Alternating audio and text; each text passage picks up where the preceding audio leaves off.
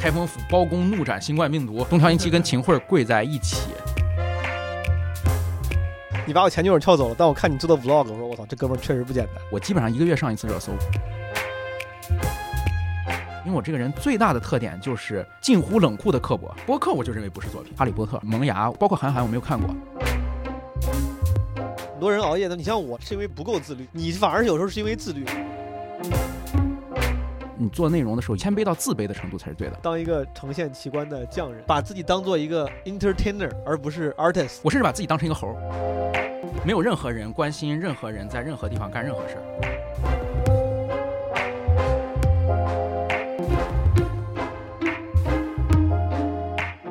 This episode of Mostly Harmless is brought to you by Lancome。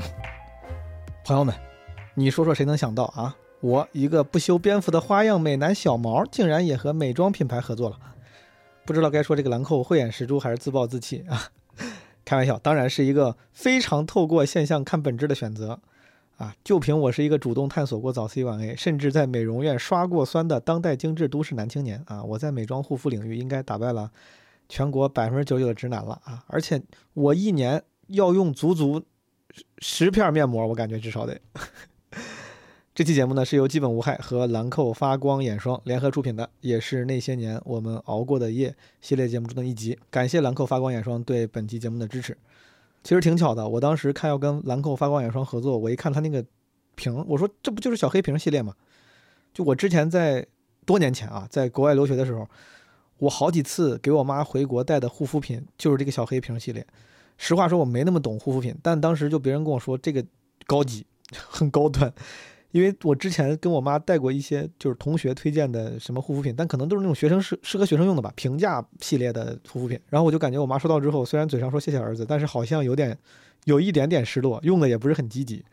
后来有人跟我推荐说，你给你妈妈带的话，可以带高端一点的，带那个小黑瓶，现在能挺好。然后我就跟我妈带回去之后，我妈巨开心，应该是来连着带了两年，真是 没想到多年之后能跟这个小黑瓶系列的发光眼霜合作啊。当然啊，发光眼霜是这个小黑瓶系列里更适合年轻人的啊，朋友们，跟我妈这个年纪的精致贵妇完全没有关系，这个必须得圆回来。呃，说回节目，这期基本无害呢，我请来了觊觎已久的一位嘉宾，啊，他是史蒂芬魔幻之旅的创作者，Make 河北 Great Again 的发起人，保定动物园守卫者，万家丽精神大使，环球奇观搜集者，二十一世纪中文互联网吐槽领军人物，史蒂芬小史老师。这我瞎写的，主要是想营造一种像龙妈一样的感觉啊。呃，其实史蒂芬小史老师应该很多人都很熟悉，本来也是播客界常客了。他是日坛公园的客座主播吧，同时他的这个视频，我叫 vlog，我不知道他现在算不算有 vlog 了。其实应该是一个更精致的、更成体系的视频创作系列了。就这个史蒂芬魔幻之旅系列传播非常非常广，我估计很多朋友应该都看过啊。当然，如果你竟然听到这儿感觉有点。摸不着头脑的话，那我建议你听听下面这段原声，可能你会感觉非常熟悉。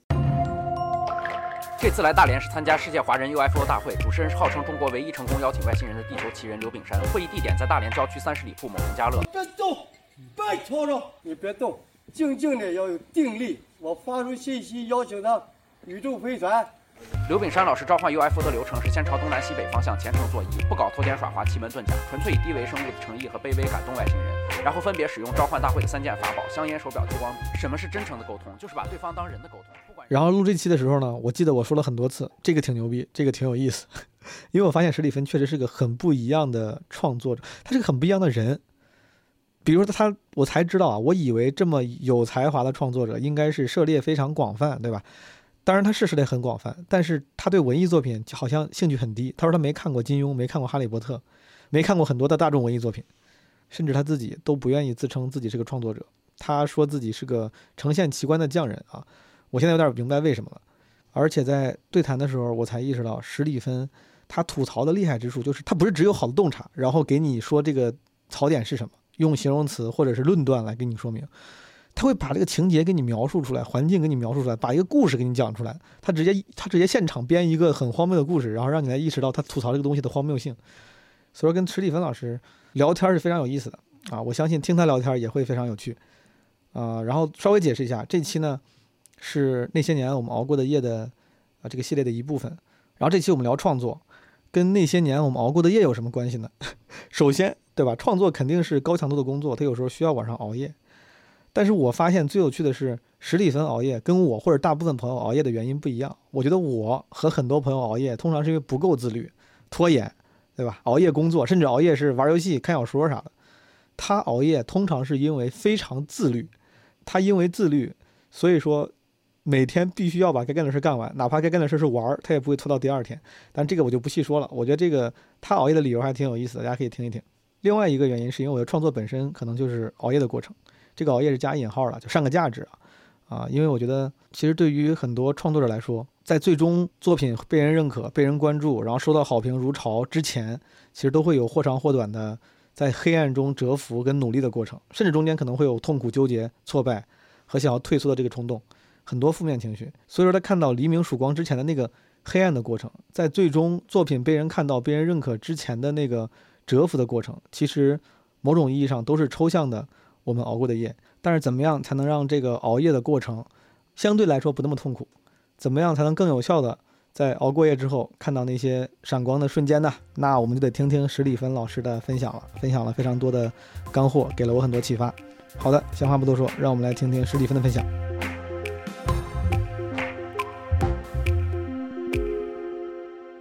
小史老师最近忙啥呢？就还在拍吗？啊，我在拍，我今年拍的还比去年更多一些。按理说今年出行难度更大了，哦，啊，但是我今年更新的频率比去年还多，主要是因为我今年实在是害怕了，就是我有一个攒素材的意识。以前我出去一趟，我可能就拍一个地方，嗯，我特别想早点回家，呃，住一晚上甚至不住，我经常是早买一个早上的飞机票过去，买一个晚上飞机票回来。现在我一出去拍一个省，我最多的时候今年一年手里有八期备播素材，就到这个程度。然后所以北京大封城的时候。我还在一期一期的往外放视频。你是只要是有机会出去拍，你就多拍几集，这就是你的解决方案。对，就是你多存点货。对，我的解决方式就是饥荒式的解决方式，囤积式的这种难民式的拍摄。我一拍拍一个省。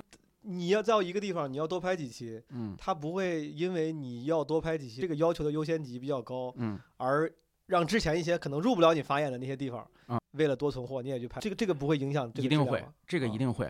呃，但是我心里面有一个属于创作者的怪癖，就是我有个暗爽点，我特别受用把一个不太好的素材给硬捞起来。对我而言，创作的成就感，拍出一个大爆款，把一个本来就很有潜力的视频做上热搜，远远不及把一个不太行的视频让它有人看。有有什么例子吗？有哪个是本来它那个素材本身可能一般，但是被你拯救捞起来了？啊，很多。我举一个最典型的，呃，北京的。西北昌平，昌平奥特莱斯那里有一个沃德兰乐园。这个沃德兰乐园翻译成英语很典型的就是 Wonderland 啊。它是九十年代的时候想要打造一个超越迪士尼，是要在迪士尼的规模的四倍水平上，亚洲最大规模的主题乐园。嗯。然后这个主题乐园只建了一座主题乐园中心城堡，然后周围所有的附属建筑都没有。嗯。后来有一些附属建筑拆了，有一些就改成奥特莱斯了。所以现在你到那儿去看，就只有一座。钢筋水泥框架的城堡，就只有这么一个东西。嗯，这东西航拍，呃，能撑个半分钟。哦，甚至如果你在网上看的话，其实一张图可以解决的问题，而且你也上不去。嗯，啊，所有的里面的楼梯都塌了，也没有通行条件。这个东西，呃，在互联网上存在的时间已经很长了。它一般是在废墟探险这个圈子里面去看的。我的视频很大程度上是，呃，奇观，而不是废墟探险。是。就是有很多拍废墟探险的人，但那个是一个小众趣味。嗯，以前我是不太碰废墟探险这一块的，因为废墟一般情况下没有太魔幻，废墟一般都使用过，使用过它就不是特别魔幻的东西。真正魔幻的东西是完全没有使用价值。有道理啊，所以我去拍那个东西，我就觉得不太行。但是那期视频被我推上了热搜。然后，如果没有记错的话，应该是热搜前十。那个当时热搜那个那个 hashtag 叫啥？啊，消失的亚洲最大主题公园。哦，当时就叫这个名字。这个确实听起来是挺想点进去看一看。我其实做热搜比较有经验了，我基本上一个月上一次热搜。我基本就是哦，这个 hashtag 的这个角度也是你选的。对，这个热搜的名字必须是我自己定啊，必须是你自己创造一个这样的话题。这话题只有两个方向。啊，第一个方向是特别的惊悚，让人无话可说。第二个方向是。特别有共鸣，让人人都有话可说。只有这两个方向，不能居中，居中上不了热搜。这个什么消失了亚洲最大的主题公园，这个算是大家无话可说的，还是人都有？当然是，当然是无话可说的。哦，嗯任何人都没有见过一个消失的东西，嗯也没有见过消失的亚洲最大的主题公园。我只嗯知道环球影城和迪士尼，我哪知道亚洲最大主题公园是是哪而且它们还消失了，哦这是不可能的。啊、另外有一类就是人人都想参与的，哦那是一个做营销号的公司或者是做这种热搜内容的团队经常会用的办法，比如说过节回家又被催婚了。啊，这种找洞察寻共鸣，啊，对，或者是 你看这件衣服到底是白金两色还是蓝灰两色？啊、粽子吃甜的还是咸的？豆腐脑是甜的还是咸的？这种人人都可说的东西。嗯，有道理。哎，我所以说你现在不光在视频内容制作上嗯你比较专业，你在营销传播上你也颇有心得啊，没不敢说颇有心得，只能说呃摸的石头比较多，趟出来了一点经验吧。这些经验其实也是伴随着很多苦难的教训的。呃，比如说我最大的一个心得吧，或者是最大的一个教训，就是你做内容的时候一定要谦卑，是谦卑到自卑的程度才是对的。就是任何内容，如果感觉它两可，可能行，可能不行，它一嗯定不行。你如果觉得这个东西可能有人感兴趣，这个包袱可能想，他一定没人感兴趣，这包袱一定不想。就是我做内容和我在帮别人做内容的时候，因为我现在有一些有一部分工作是帮助其他的博主在做这样的新媒体内容，我就经常说，你的这个内容不仅要在你的家人群里面有人愿意帮你转，你必须是愿你的仇人也愿意帮，也愿意看，就是嗯这个内容能够足以打破我对你的成见。我对你的樊篱，我对你的嫉妒恨，啊这得有多好看？啊，我对你的，我对你的瞧不起，这些东西全都打破 嗯，啊，我觉得才是可以的。你把我前女友撬走了，但我看你做的 vlog，我说我操，这哥们儿确实不简单，就是我认了对 我认了，就必须是这种感觉。其实有很多这样的内容，啊，啊，真的是有很多这样的内容。比如说，举我举一个呃比较宽泛的例子，嗯有一个演员出问题了，嗯就是一个国外的演员，嗯他私德上有什么问题啊、啊他结了好几次婚，啊，呃，你很看不上这个人，对，但这个美剧非常牛逼，这样的例子很多嘛，对吧？嗯？是，啊，我觉得这样的东西是能够站得住的，就一定要非常谦卑。嗯所以你有了这一点之后，你会发现做内容非常快。就是我做内容拍完视频之后删素材删得非常快，我嗯第一天有四个小时的素材，第二天剩五分钟，然后第三天就可以直接配字儿了，因为剩下的那三个小时五十五分钟就可以完全不要。嗯啊但凡有一点点不好，我就不要，而且我删得非常干净，就是我是直接从拖到回收站里面直接清掉，连备份都不存，不不存备份。我我我我会我会留一个心眼儿，就是如果这个东西目前还是有主的，它没有陷入工地悲剧这样的地方的话，我会把这个素材留一期，因为我防害怕他找我。嗯就是他找我的话，我会说你如果不依不饶或者要搞我的话，我就再放出一期来。嗯呃所以我留一期的时间，如果没人找我就给他删了。对，留个保险用的素材。我之前拍保定那个染妆地道战，哦地道战管委会不是去啊，啊、把人家呃查封整改，然后来找我嘛清什么那个对吧？啊，对，明清园儿，明清园我我就告诉他们，如果你不依不饶的话，我还能放出两期来，就是会留留下这么一个后手，然后其他的情况我就会直接删掉。刚刚刚才对，刚才没录上，朋友们。刚才我跟那个小史老师在正式录制之前，我俩在那儿聊做视频的时候，他提到，就说，嗯，做视频做自媒体，嗯你得做到好到让大家想到这个这个类目，对，就想到你，嗯不可替代性很嗯强。嗯你觉得你的视频那个嗯类目是啥？就是猎奇吗？奇观吗？啊，我觉得我的视频的类目是吐槽，就是高哦频率的吐槽，就是我的这个视频是很多人说是全网他订阅的账号里面唯一不用二倍速的。嗯，自然二倍速。对我我为什么特别喜欢毛书记这个人，以及喜欢《基本无害》这个节目，以及特别愿意来录这个博客，呃，原因就是我听《基本无害》的时候，我觉得毛书记是个反应特别快的聪明人。谢谢这个反应。特别 快的聪明人，在看视频的时候，一定特点就是不耐烦，爱笑。这个笑是嘲笑，不是不是不是被逗乐了啊！爱拖只有一个 smart 才懂另外一个 smartness，朋友们。对，爱二倍速，有的时候甚至会痛切于为啥只有二倍没有四倍。呃，这样的人其实是不少的。嗯而如果你做互联网的话，你发现你做的内容如果稍微有一点点认知门槛或者格调的障碍的话，那么看你视频的人往往是北上广的这些聪明蛋儿们，嗯他们一定想摁二倍速。嗯，你如果成为一个全网唯一不用摁二倍速的视频，绝对是有一定优势的。那意味着你可以吐槽别的东西，就是你不一定嗯是呈现奇观的，你可以呈现奇人、嗯呈现奇事儿都可以。但是大家在知识上信任你，大家认为你也是个聪明蛋儿对啊，是大家愿意看你把这个话像他的同水平的、能够同等对话的人，一个对话对手一样把它说出来。我觉得这个是一个不可替代性。当然，你可以做其他不可替代性。我就是全网最漂亮的人，虽然这个事情是一个腐朽的事儿，也是不可量化的事儿，但万一真的有这样的人，也是可以的。是，你的类目竟然是吐槽，大家想到吐槽这个类目的时候，嗯会想到你。嗯，吐槽这个类目，它竟然容易商业化吗？首先嗯我知道结果，结果事实就是你商业化做得还挺好但我不太理解这个机制。我作为客户，为啥我一想到吐槽，我要找一个会吐槽的人过来、嗯来跟我合作？这不是不会风险很大吗？这这个问题是是非常合理的疑问。嗯哦，实际的情况是，如果他竟然竟然不是吐槽的话，呃，他可以吸引的商业能力会更多。就是现嗯在其实是有一个客户筛选的，是会嗯过滤掉一部分客户的。有些客户，比如说国企，啊或者是一些呃呈现公共政策相关的，或者是一些呃企业集团重大战略方向的，或者是就很典型带货一款具体的产品要嗯做这个口碑的，很可能就很难。但是有的时候，呃，还有一类的，我们把它叫做品宣。嗯这类品宣就是我扔下去这个石头，我就想打出越多的水花越好，嗯波纹越大越好啊。发布会就是典型的这种。是房产，呃，去企业的公司去看，我记得我我正想说，我看嗯过一期，你去应该是去网易，在后厂村那边儿，对对，西二旗啊那边儿去了百度，去了网易啊。啊，然后去了新浪，虽然是吐槽，但我当时能看出来，这个对于这个公司本身其实是增加了魅力的。对那些吐槽，，增加了魅力的。嗯呃，这样的呃商家是容易跟我达成合作的啊，而且还有一些就是吐槽的跟商业本身不挂钩，比如说我接汽车客户很多。汽车呢，就是我去吐槽的一个交通工具。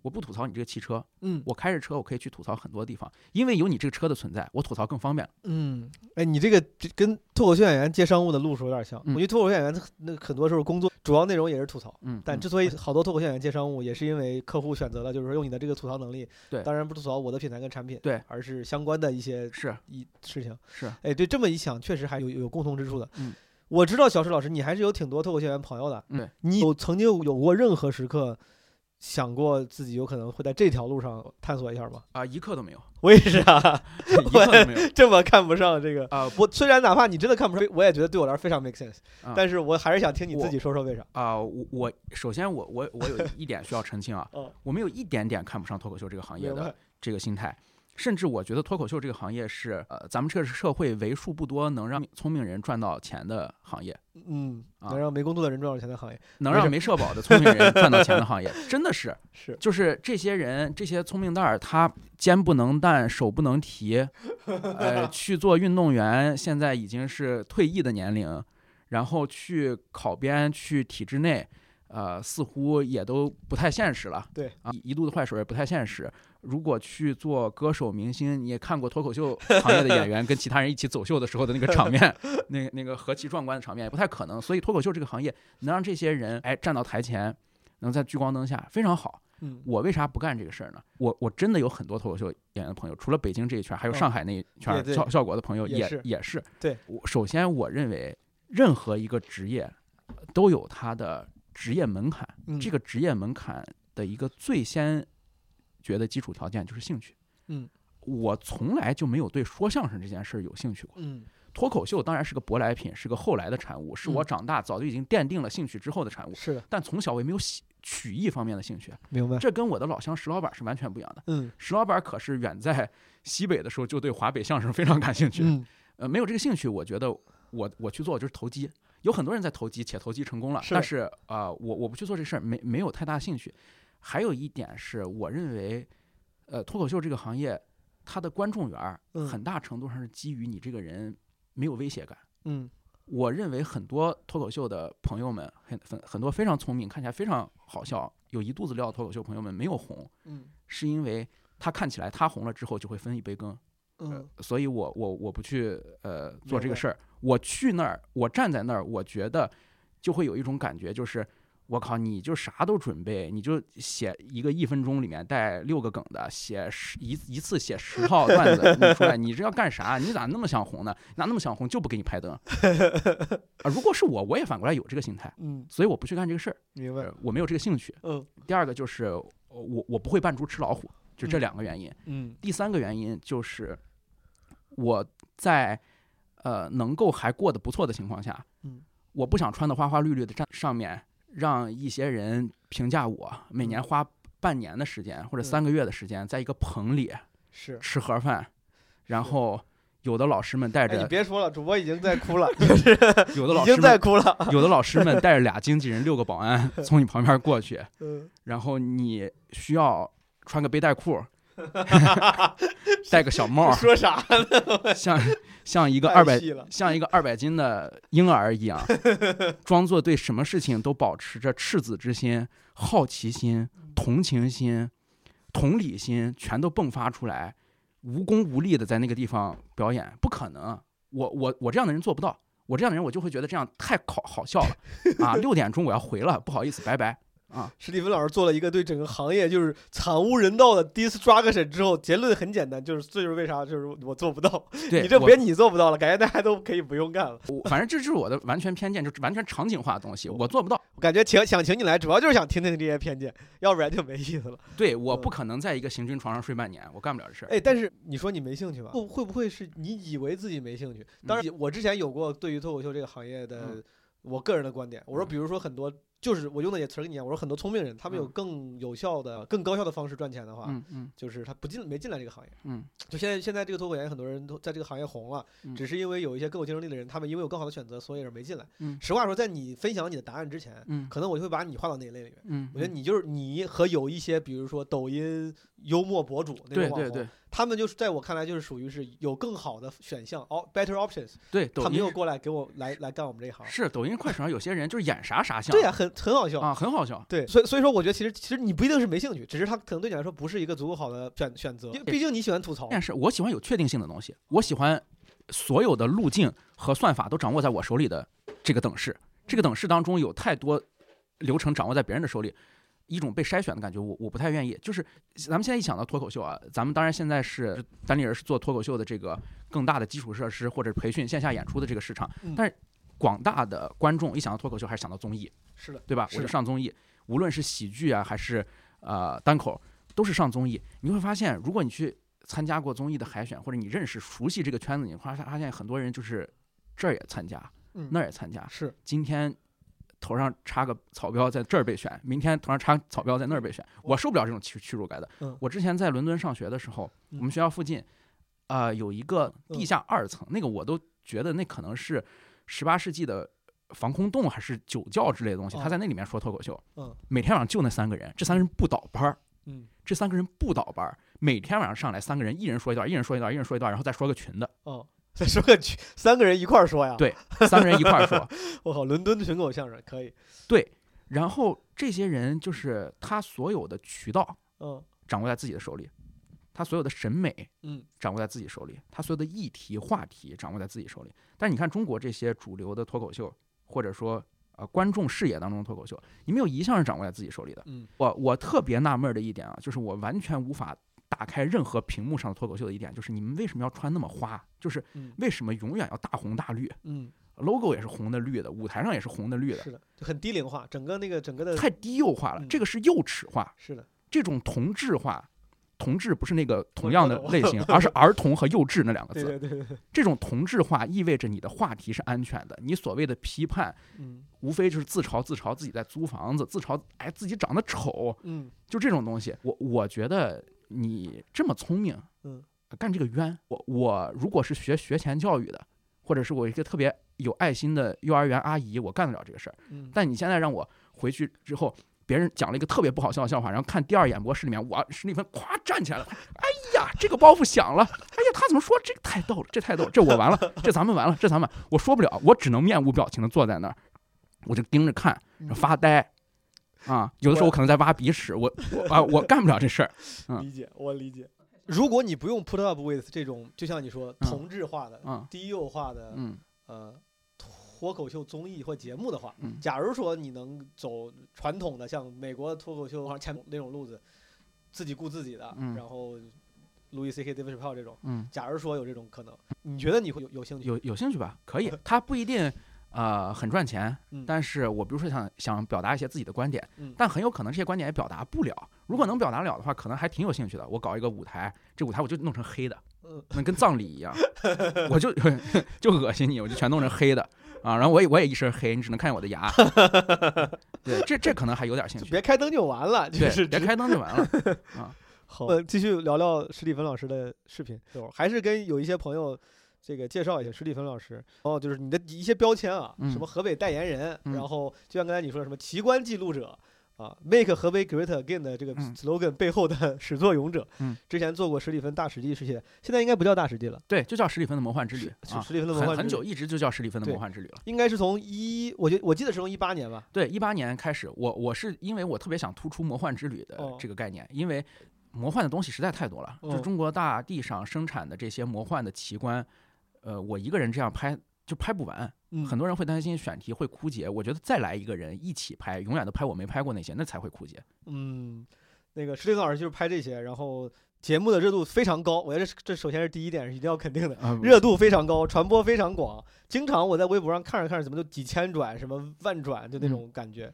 最开始拍河北，后来开始拍这个河北之外的奇观，嗯国内国外好像都有对，啊，就是这么一个优秀的视频创作者。我这次请史蒂芬老师来，首先我俩之前那个有过几次短暂的接触，嗯然后互相感觉都特别看的对眼儿，欣赏啊，对，然后我也觉得性格其实是有点相似的。对对，啊，尤其某某些程度的上的那种看事情的角度，角度刻薄，这个刻薄。说的好听点儿是聪明，然后但是嗯。表达方式上其实有时候是刻薄的，吧？对对，我自己有时候就经常这样评价自己，我也非常不吝这样去评价史蒂芬老师，希望你不要不高兴没有没有一点没有一点不高兴。对，无敌艾伦就是我心里的这种就是聪明的刻薄的表达者，嗯。然后就是但是你你就这么一直刻薄的表达吐槽，用你自己的话说，然后嗯。拍视频，你自己审美疲劳，会你会有时候说着说着烦吗？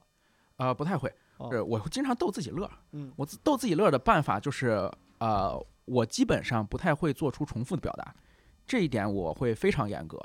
呃，即便我拍的是一样的东西，我也不会用相同的方式或者相同的角度去形容它，甚至我的前半句和后半句里面，我不可能出现同样的连词、嗯冠词都不会出现的。嗯所以，如果我自己在同样的东西里搞出了新鲜感，呃，搞出了不曾有过的角度，这个事情我非常享受。是的，这个我我能理解嗯，但就光你说这个尽量让他的表达不一样这个事儿，我听起来是一个非常难的工作。对你来说它难吗？我感觉听起来是一个需要努力打磨、推敲的事情。啊、还可以，你只要制定了流程，并且给自己一个很强的规约，不太难。我我一般情况下，一个视频的周期可以控制在一周以内。呃，这个一周以内还是在我也上着班的情况下，如果呃我用一天的时间拍的话，我大概一天的时间剪出来，一天的时间配好，然后一嗯天的时间后期，极限情况下三四天就可以出来一期视频。我我的这个创作是非常的有规律性的，而且不太依赖于灵感。我我这个人整体上就不是一个，我就不是一个文艺青年。我知道你是一个文艺青年，你不是文艺青年吗？，对我不是文艺青年，还是说你是是一个不太不太愿意让自己当文艺青年？但其实我觉得你挺文艺青年的，我特别也很多，完全不是文艺青年。一我的这个创作是一个完全公文式的行文创作。你知道我哦会对什么文章会产生好感和产生兴奋感吗？悼词、嗯呃开幕词、致辞，或者对一个人的总结，嗯或者单位的公文这种嗯东西，我会觉得这个写的真巧妙，他能把这东西藏藏起来。嗯我没有看过《哈利波特》，我不是没有看完过，我没有看过。啊，你你你你你你儿时订阅的《萌芽》，我一本都没有看过。哦新概念作文大赛没有参加过，哦，但哎是我操，这个说的这也是点评挺细，你这每嗯一点都卡在了。都卡在你的点上是吧？你你你看过的那些作家，你包括韩寒，我没有看过，我没有看过金庸，没有看过武侠明白。啊。你你跟我讲任何武侠梗，我接不上。这个我还挺意外的，我嗯我这个确实挺意外的。我喜欢看什么东西？我喜欢哦看报纸。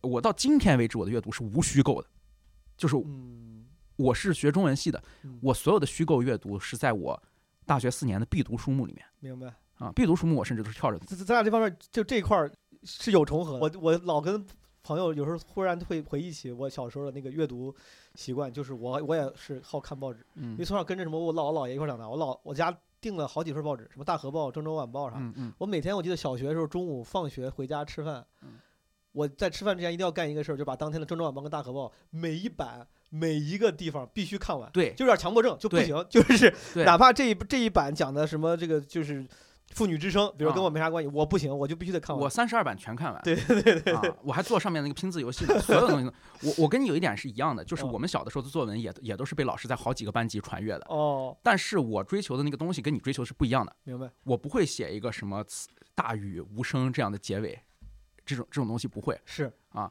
我会追求准确的写出领导的座次这种东西，嗯就是我会追求写出超越年龄的应用文的精当感。我我小学五年级的时候帮我们语文老师写过他的材料。哎，你你语文成绩算是好的，对不对？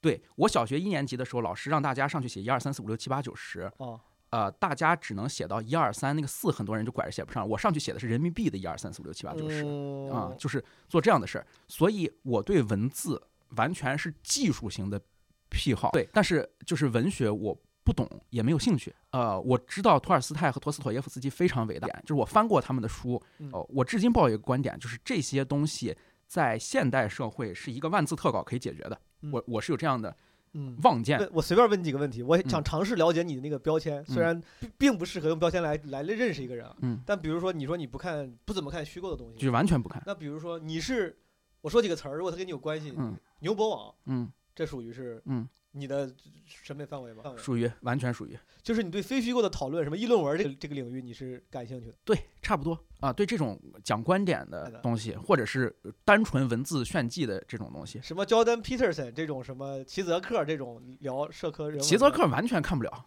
就是齐嗯泽克，在我看来就是东欧里奥。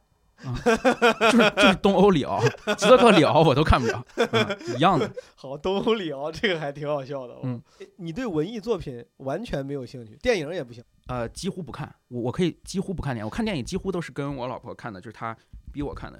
这个我我需要消化。那你在你比如说你青青年时代，在你还没有开始踏入社会靠想要赚钱的时候，嗯，当其他年轻人都要去消费内容、听周杰伦、什么嗯看电影、玩游戏的时候，嗯你干啥呢？我喜欢看社会新闻。那也撑不满所有的时间，只看社会新闻吗？呃，我首先我的娱乐需求特别低，我的娱乐需求特别低下，哦就是我能有时间干这活儿的很大程度上是因为我一直干活也不是特别觉得累，哦，就是不太觉得苦。然后，呃，另外一个是我在可能有限的这些娱乐时间里面，比如说我爱看那种以前九十年代、两千年代初那种特别狂野的刑侦大案、纪实、哦报告文学，有时候纪录片哦啊，对，老的报纸上面写的某厂两派工人武斗哦啊，某厂工人改良出新式纺纱法，这这这这种东西，就是我喜欢看的东西，它都呈现了一个年代的特定时代风貌，所以看这些东西会让人的嗯整个认知图景的积累会非常快。所以我并不是积累的多，我只是积累的可能快一些。哎，所以说你比如年轻的时候就就就刚才你你说的那些东西，什嗯么仿新式仿杀法什么这种东西，是你真的啊你喜欢看这样的知识，嗯还是你喜欢自己不一样？你喜你不是，觉得我就喜欢这样的知识你。喜欢这样的知识？，对我喜欢这样的知识，我就觉得那那个东西好笑有魅力。这个挺屌的呃，比如说现在啊，说是东北文艺复兴了什么的，啊，我是绝对不会去听老旧或者是看班语的，不可能，我不会，我不会干这样的事儿。明白？我我可能干的事儿就是我打开谷歌地图，我看东北有哪些废弃的厂子、嗯，矿坑，然后我看大家是怎么写东北的这这种产业的。甚至看一下这种纪实型的当地志这样的东西去，对我甚至会看东北的哪一个官员哦是从哪儿调过来的，他是不是一直在此地生根，他嗯哪一年倒了什么这这种事儿。哦，这个挺屌，因为我本来我今今天踩史蒂芬，我当时就大纲里面有个问题，就想知道史蒂芬是如何成为史蒂芬的，因为我看到你写的那些，包括视频的文案里面，嗯。有时候其实你用点挺多的，就是对，虽然说你说你不太用，不太看什么虚构文学，但是我看你讲各种各样，你什么去环球影城也好，去一些那种奇观游乐园也好，对，你的比喻跟用嗯点是感觉是你看过很多东西，我还在想这些东西你是怎么积累的，怎么能有这么广的知识面？确实啊看来就是你看的挺杂的，就是。对我我看的比较杂，我对关系连接的这种内容，嗯呃，有人际连接的东西，我会非常敏感。比如嗯说前两年火的那个杭州的幺八幺八黄金眼哦哦对这种事儿，我只要看过里面的每一个人物，我恨不得都能记得，并且我我能模仿得了他。然后 这个也挺屌，这个挺牛逼。对我我可以非常轻易的在开学三天之内啊知道班上每一个人同学的名字。甚至因为我我小小的时候都会当班干部嘛，如果有那个同学的名册的话，我几乎记得大家的籍贯，家里住哪儿，什么嗯都会能记得。我到现在基本上还是能做到全国这些省市区直辖市的主要领导上一任是谁，上上一任是谁，从哪儿调到哪儿的，这些我大概都知道。这个太屌了，这个挺牛逼。就是所有有关系连接型的这种东西，我会非常敏感。但是一个孤零零的，比如说，哎，呃最最近王朔写了一本书，大家都在看嗯啊，笔法非常奇怪，把现代社会挪到古代社会去写，这这种我可能就没兴趣。我知道大家都在弄，我没兴趣。我感兴趣的东西特别的怎么说成人化，嗯你你你能想到我的心里面住着一个穿着红都夹克，拿着一个双层保温杯，在机关里面坐在那个绿色的玻璃桌前面，这这么这么一个人。对，桌子上得压一块玻璃，下面有各种对简报。你想想他会不会感兴趣《哈利波特》？你想想他会不会感兴趣《变形金刚》？他不会。哎，但是我觉得你看啊，你作为一个内容创作者，应该是对很多东西你是不分类目的，应该是保有一个 general 的好奇心跟嗯探索欲。嗯如果说现在好多人都跟你说说我操，哈利波特这书写的真不错，嗯我知道你不爱看小说，但你嗯应该看一看。嗯，难道你哪怕为了猎奇，你不会想去看看它吗？不会。我那我就扛住了呀。这我今年为啥但是你为啥非要30岁了就扛住了？为啥非要扛啊？就感觉好像你感觉是不是也是为了维维持你的这个这种人设，成熟的人设？你说我就是能不看我就不看。没有没有，一一点没有，一点没有，就是一点没有必要。我我维持这个人设没没有必要，对对对因为我看了我也可以说骗你说没看嘛。是但但是我就是一直呃，就一点没有兴趣，一点没兴趣就完全坐不住。这个挺有意思。呃，我准备了一些比较细节的问题啊，嗯跟那个视频相关的，嗯我想问问史蒂芬老师。嗯一个是就你说说话天然二倍速，嗯，这个是你加速过的吗？还是你本来就说的很快？达到为了达到速度，对你来说嗯难吗？你需要重录之类的吗？嗯、我天然说话达不到那个速度，就是哦我视频的语速会比我天然说话还要快一些，而且我天然说话的时候。我不需要打那么精确的副稿，我不需嗯要一句嗯话定语对定语、状语对状语押韵，所以我其实还是在读话。我在读话的话，我就会读错。哦，呃，我一段现在来说，平均的话，一句话录两次，大概是一个平均数吧。明白。那那个速度是就是是你虽然有准备，但它其实是你自然语速，自然语速，自然语速软件没有加速，呃完全没有加速。我相当多的句子一一句一遍过的，之所以会平均拉到一句两遍，是因为有很多的长句子。哦，明白。那我看过最早拍的那个视频，那个时候感觉明显应该像是手机，嗯，现在换成专业设备了，还是手机，还是手机啊？对，只不过这几年手机技术进步了啊。我有点想问这个，就是你为啥不用更专业的，比如相机什么 A 七啥的这种嗯 vlogger 有时候有时候会用的这种设备？啊、它不够方便吗？两个原因，第嗯一个原因是我去的有些地方，如果你掏相机出来，别人就会觉得你是记者，对，我在想也可能是类啊似这样的原因。通行度的原因，这是第一个。哦，第二个原因是我心里面还是有一个恶趣味，就嗯是我越能以小博大，越能哥们儿哦越能操着来。对对对对对，你们一次拍一个视频就展展现七种设备，第一期是我拍 vlog，第二期是我为啥要拍 vlog，第三期是我是怎么拍 vlog，第四期没了，账号就死了。其中那个第四期有一个阿尔法七，有小蜜蜂，有无人机，对有摇臂，什么玩意儿都有。我觉得你特别好笑，你就你越这样，我就越要拿一个手机拍。是我懂。就你不是设备党，设备设备无所谓。设备不仅无所谓，而且我非常喜欢这种以小博大的这种对，故意无所谓的来。啊，对，嗯呃，我是一个标准的喜欢偷着乐的人嗯啊，就是喜欢这种感觉。你我看你的视频，几乎每一期的背景音乐都是一样的，是一样的，对吧？呃，对，都是一样的。那为啥一直用这个呢？那个是我的一个朋友做的，他专门给这个史蒂芬的魔幻之旅做的音乐，哦，是朋友做的，然后我就没有换过。呃，说实话，我对音乐也完全一窍不通，也嗯没有这个音乐审美，我也不知道该什么东西该配什么音乐，到哪儿找哦去。我平时也不听歌。你作为一个这么呃用心的，对自己要求就是这么高的创作者，对于视频里面非常重要的背景音乐这个事儿这么无所谓吗？还你完全没标准，你说无你觉得东西不重要，你觉得无所谓，主要是我的文案。啊，是，就是我我的要求，我我不是说对所有的事情都要求高，也做不到。我抓的那些点，就是我跟别人不一样的点，或者说我现在在九十分抓嗯一把能到一百分的地方，我抓这样的东西。我现在四十分抓一把能到六十分的时候，我就不抓，我就让他四十分。就是我完全不相信木桶原理这种屁话，啊、就是我只相信马太效应，就是我我就放那个最长版。呃，有人会因为你的厉害的文案和不用二倍速的语速记住你，但没有人会因为你你的清晰度你是四 K H HDR 记住你。是我我觉得这是尊重现代社会的分工，嗯，就是你一定要承认你有力所不及的东西，你你有这个能力，你就让别人帮你去把这个板儿补上，就是嗯你找人代工。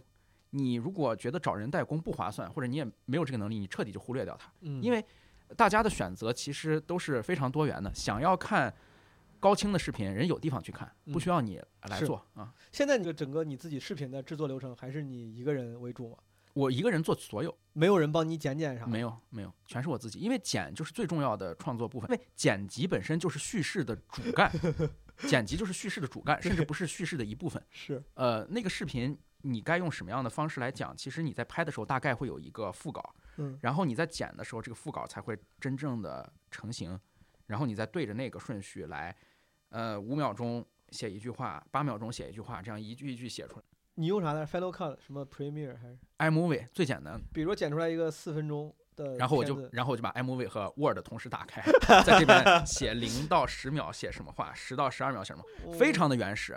我所有的职业选择只有两个原因，第一个我数学不好，第二个我电脑不好，就是我不在这两个方向去碰。嗯你任何让我做 Excel 表格的工作，我不去干；嗯任何让我去做 PPT 的工作，我不去干，因为我干不过别人嗯啊。所以我在自己的工作里面完全规避这些。说明你脑子想的很清楚，就是你也不愿意花时间花在那些不是你常住的地方。，对，我不愿意花时间。什么有有些人那个电脑说现在呃，如果弄一个工作站可以八轨八 K 的视频一起剪，啊我为啥要八轨？我我驾驭不了、啊我驾驭不了。我家的无线网都是朋友给我搭的，我怎么可能驾驭一个八轨的视频？好，我继续往下问一问啊，史蒂芬，就是首先你拍肯定还是那个拍地点 location，这个是这主要的那个主题分的维度。对，在这么多地方里面，我想问问你几个之最，嗯，比如说那个这么多拍的地方，你有一个比如说最喜欢的吗？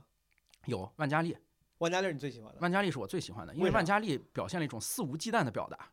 啊，万家里真正实现了我说的那种，就是我自己搭一个舞台，嗯。老子自己想表达什么就表达什么嗯。啊，我不被别人拣选，我不嗯被别人评价，我也不受别人的约束，嗯啊，不怕 judge 就无所谓，就就不怕价值无所谓。嗯。这种自足，啊，这种扎根土地，这嗯。种在我生长的地方让这片土地变得繁荣，这这个精神嗯，跟我的价值观、内在价值观非常契合。明白。嗯，万家丽这期朋友们，你们真的可以回去看一看，那期呃我是应该看还不止一遍，那个嗯确实还挺挺有意思的。嗯，这最喜欢万家丽有拍的时候最痛苦了吗？就是最有最痛苦的是潍坊风筝节。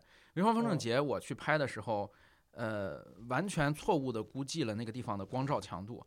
就是我之前拍过很多可能会对呃身体条件呃有很大挑战的地方，嗯，呃，很冷的地方、很热的都有，但是潍坊风筝节没有任何一块板儿能够遮阳嗯啊，就到那个程度。然后所有的选手都是有上场时间的哦，只有我是要在那盯一天的。嗯，这盯一天不是一个成人能够承受的，就是从潍坊风筝节回来，大概脱了一个月的皮，差不多。你要去拍比如潍坊风节这样的事儿，又要盯一天，你会有什么助手啥的跟你一起吗？就是同事不会，就自己就自己多带几块电池就就完了。多带几块电池就完了。如果实在晒得受不了了，就在潍坊风筝节那个旁边的展板上面写着潍坊风筝节的那个宣传展板底下坐着，让那一点点阴凉遮一遮，稍微休息一下。对，稍微休息一下。哇，我觉得如果你呃再选一个地方想再回去一次，最想回去一次的是哪个地方？保定动物园哦，保定动物园儿。啊，保定动物园现在还是不能拍照是吧？因为你的那个保定动物园。我最想回去的原因就是我想看看还能不能拍东西 啊，这会不会成为中国唯一不能拍照的动物园？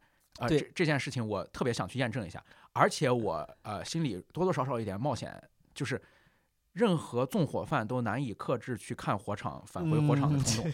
有道理嗯。哎，这个背景知识跟听众有些听众不知道普及一下。当时史蒂芬老师拍保定动物园那期节目也是传播非常广，然后因为传播非常广，当时保定动物园觉得可能是 手足无措，对，不知道觉得给自该咋办了。觉得觉得给自己抹黑了还是怎么着，上上了个新规定，嗯，就是不能在动物园里面照拍照。，对哦，所以说你刚才说你们这是什么？应该是全国第一个、唯一一个不能在动物园里拍照的动物园。对对，我想哦看看他们还坚持没有。嗯好，呃，如果你只能选一个地方度过余生，在你拍过的地方里面，嗯你会选的选什么地方？呃，重庆红顶国际就是红顶大厦。你你讲讲为啥？啊、红顶大厦，我可以先跟大家呃重新回顾一下，就是哦它是一栋也叫重庆第一摩楼，嗯这栋楼中间有一个天井，嗯，天井四周的这个走廊里面分布着，按理说都是一间一间的民宅，但是这些民宅全都被用来商用了，它那个性质是公寓，有些是可以商用的，里面有剧本杀、密室逃脱、咖啡、情侣酒店、私人影院、私房菜。啊，所有你能想到的东西，商店、古着店，嗯美甲、美容，任何东西都有。呃，我为什么想在红顶国际里度过余生，而不在充满五星级酒店和呃洗脚城的万家丽里度过余生呢？原因很简单，因为万家丽里面是封闭的，我不能余生见不着太阳。红顶国际有个好处，中间是天井，我永远都可以呼吸新鲜空气，而且它特别未来主义，嗯，特别二三十年代的未来主义嗯啊，就是科布西耶的那种未来主义。嗯这种立体城市就是在中国大地上实现了，然后我们在这个里面走进单元门，我就会消失在这个里面啊、你可能会在五个酒店当中的某一个里面找到我，感觉这一个地方就是一个生态系统。对嗯我可以跟四十三楼的毛书记约在三十八楼的一家粤菜，然后我们甚至会走岔，因为三十八楼有五家粤菜。呃，红顶国际是真的，你进了那栋楼里之后，就再也没有人能够找到你。你只要带够钱，在这个楼里，你所有的一切都可以能度过一生。能度过一生。死了就天葬，在红顶。你感觉是一个文明版的九龙城寨。对，是的，嗯，好，还有一个问题，我说如果三体人来地球，要选一个地方，最后考察一次地球，来决定是不是要毁灭人类文明。嗯，三体人问你要推荐，你会推荐他去去哪儿看看？啊、首先我有一个私心，就是我嗯肯定不希望地球被毁灭，因为这个时候我还活着，对对当因为因为他找到我了嘛，是的我还活着。你别他妈推荐一个故意一个特别烂的地方。我需要推荐的是能够震慑他们的地方。是的，啊，我推荐的是荆州关公，就是湖北的荆州关公。哦，这个关羽是被我誉为啊、旱地冲浪的高达，就是他提着一把几嗯千斤重的大刀，嗯。然后不管你是坐宇宙飞船来的，还是嗯。坐什么东西来的，还是你是奥特曼飞着过来的，呃，关二爷给你的感觉就是一刀一个，嗯。嗯、而且关二爷处在一个冲锋的状态，那个东西动感十足，嗯那是韩美林老先生的风刀之作，也是晚节不保之作。福娃之后做的，对福娃之后做的哇，啊，所以二爷的那个架势，任何人来都会对地球文明充满敬畏。哎，我听你形容就感觉充满敬畏。哎，为啥韩美林老先生在福娃这么一个憨态可掬的创作之后，会会想要起来做个这呢？你研究过他为啥做了个这呢？我觉得人到晚年，这些老艺术家们都有非常强的立德、立功、立言的这种嗯心态，嗯，就是我要给自己留一个知罪啊、嗯膨胀了。我觉得人到一定时候一定术追求，艺术追求一定会糊涂。别看我就做这点小视频，嗯到一定岁数之后，我肯定不做了，我肯定不做了。说说实在，到那时候什么心心智状态就不好说了。对，好，刚才我忘问你的押韵嗯这个创作格式，嗯，首先第一是为啥？嗯第二你想过改变这个格式吗？嗯，没有想过。我其实说一个，嗯呃，这个问题可能很多人都想不到的一个答案。嗯押韵简单。嗯我不知道呃毛叔你能不能想明白这个问题？为什么押韵押韵简单？因为如嗯果这个文本没有任何的限制，嗯就相当于你没没有在田字格上写字儿，嗯你可以写长，可以写短，嗯你是很容易让大家注意到你的重复和缺憾的，嗯很容易藏不住拙。嗯而押韵的话，会让呃大巧藏拙，嗯就是我都做到这份儿上了，我已嗯。经炫技炫到这份儿上了，嗯。很多东西你就注意不到了，嗯。而且非常简单，有很多韵，有很多韵母，比如说安，比如说 on 这种嗯。韵母、in 这种韵母嗯，是非常好押的，我只需要换着来，它一点儿都不难，对，对于有些创作者来说，确实押韵来说没那么难，押但是韵一点都不难。但是给人感觉是它有了一个限制，以至于它其实某种程度上它控制了预期。对，控制了哦预期，不仅控制哦了预期，也控制了我写稿的时候的路径，就是嗯我把一个非常开放的文学创作，完全变成了写对联儿。对，就是如果要给你一个纯白纸，就像跟你刚才说让你写字儿，可能你反而写我得写大写小，得我肯定写不过你，就是哦一个最简单的，我肯定写不过你。但哦是你现在是让我对对子，你是让我对定语对定语，状语对状语，宾语对宾语，这玩意儿我练了四年，我肯定能写得过你。是好明白，用押韵这样的格式，这样的创意，弄多了弄久了，会不会想改想变？我就感觉这种问题特别像一个我要，就是就像你说的，问一个文艺青年的人，嗯他在那儿侃侃而谈他的创作，嗯我可以问我说你想过创作的改变吗？我觉得这个是气场可能是对的，对方，但我觉得你是一个特别理性的这个人，我我觉得我问你这个问题我都不好意思，就是你创想过什么创作上的改变吗？嗯我觉得你就没没啥他妈创不创作的，这就是你的一个工作，对吧？就是对，对哦你你这这个就完全说到点子上了嗯啊、就是这个东西本身就是我的工作，我从来不可能说是我喝酒有这个嗯灵感，或者我后半夜写抽烟，我不抽烟不喝酒，嗯。就是这东西对我来说不是表达，我从来就没有说，哎，我要表达，我跟你互动交流，呃，跟你交朋友，没有没有这样做，这也是很大程度上我没有去参与播客或者脱口秀这些事情的原因。呃，我我不刷微博的，就是我根本不看东西，嗯。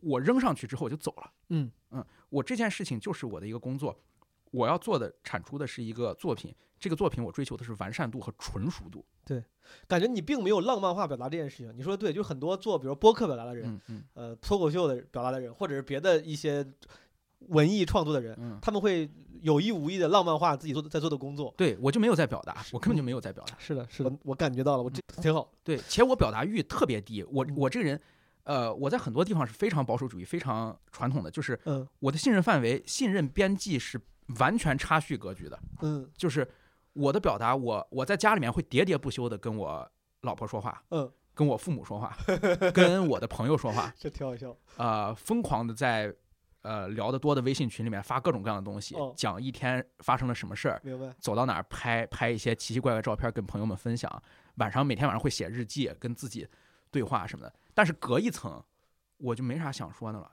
我我没有想要去某一个观念，我告诉你，哎，你现在要吃这些药，这是特效药，你现在要这这样才是科学的，我我不关心你哎，本质我觉得你这个姿态也很好，说明你的姿态并不没有你没有那优越的姿态，觉得我要给你传道，我要告诉你我从从无从无，嗯那你在这个啊、发发而为的互联网，嗯，我拉你一把，我不可能，就绝无可能，啊、绝无可能。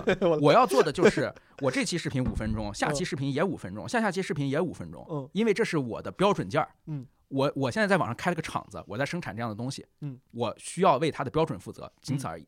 嗯，这个工作的态度挺牛逼。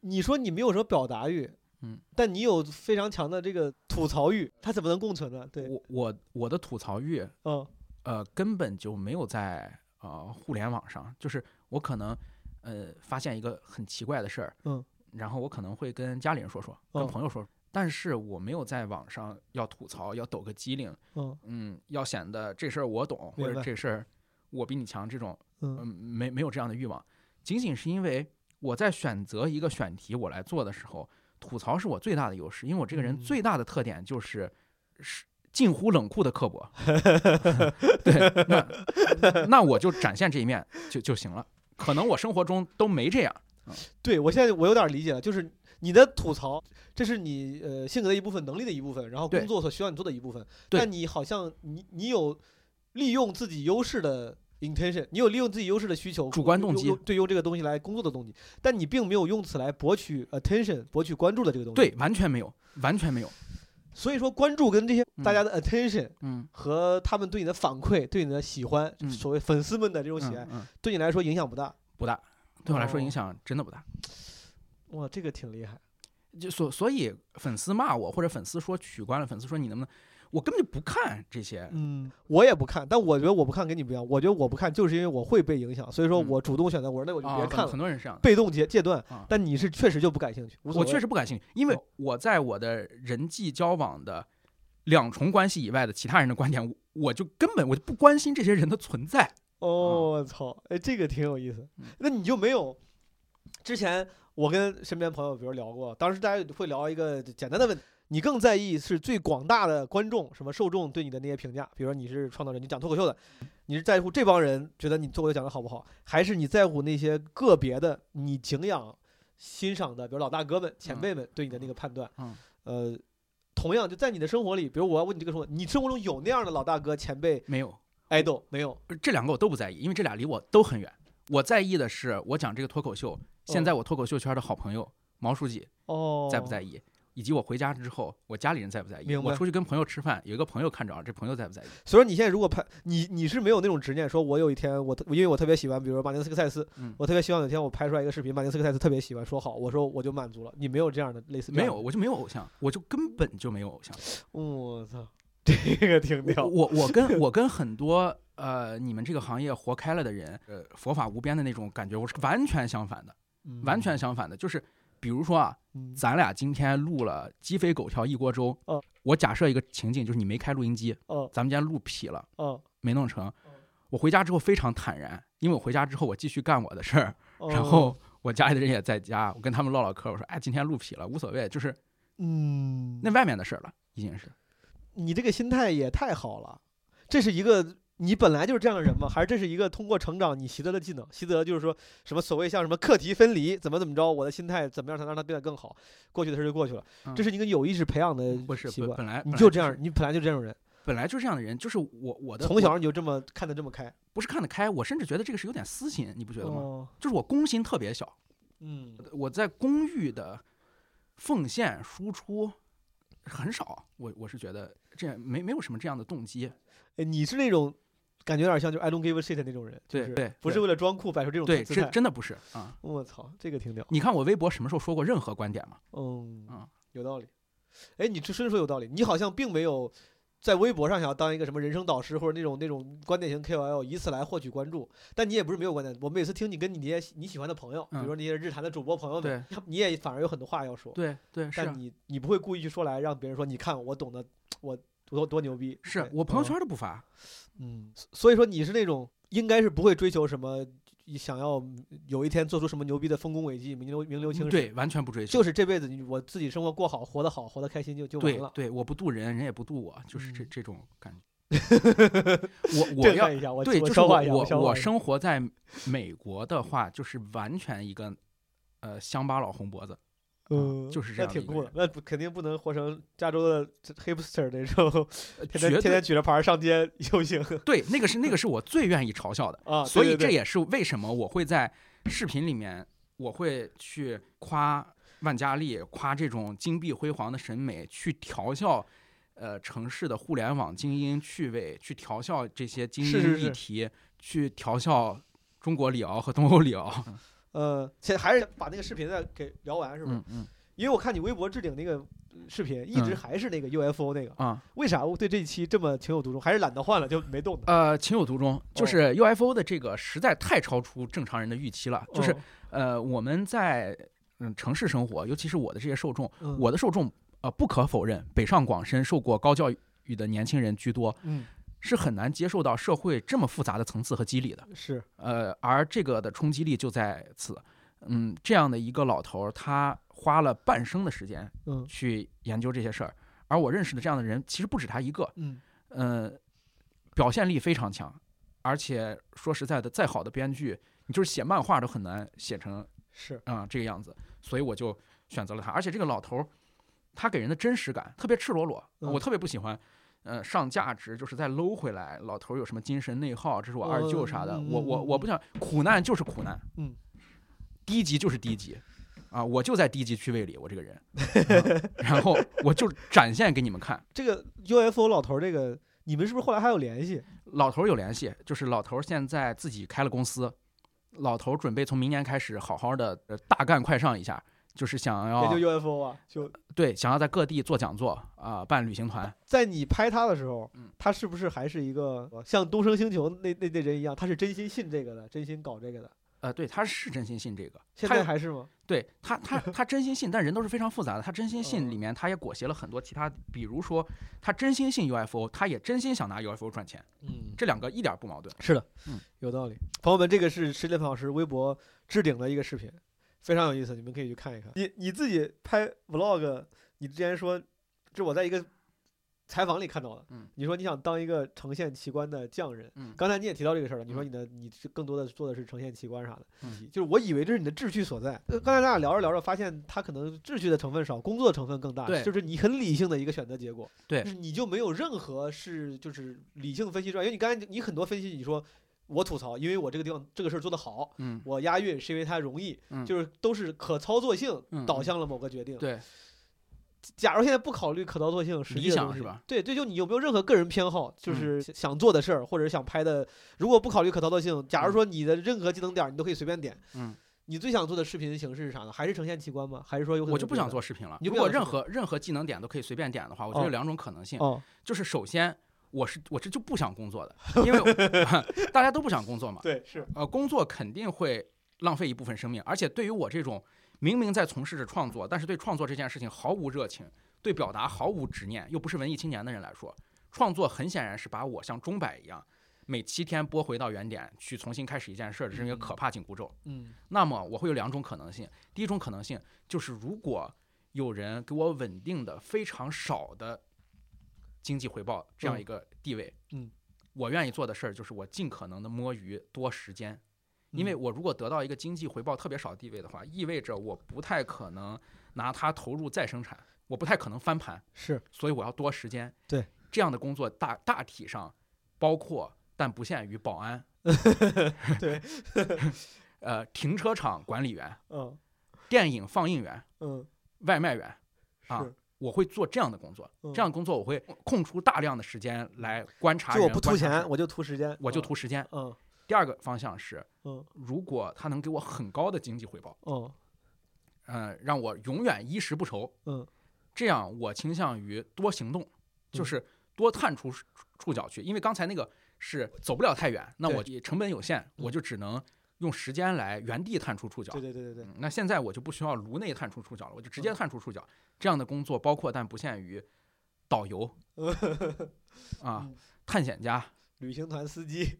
旅行团司机、长途卡车司机、嗯海员啊嗯这样的工作。比如你现在每年给你两个亿，然后你 A、B、C 的四个选项：卡车司机、旅行团导游、海员和比如国家地理摄影师。嗯会选卡车司机，司机的工作最机械，就是在这些哦，工作里面，呃，最机械的能够完成四处出游的任务，而且对个人生活影响最小。海员太苦了，哦，呃，跟家人聚少离多。然后，呃，你刚才说到的什么国家地理摄影师？国家地理的摄影师哦对图片的出品需要啊、负责，哦，然后需要有一定的策划，嗯有技术含量。要求太高了。拍一个地方有可能拍不着，我可能还得再去，我有可能拍的不好，还还会呃被骂。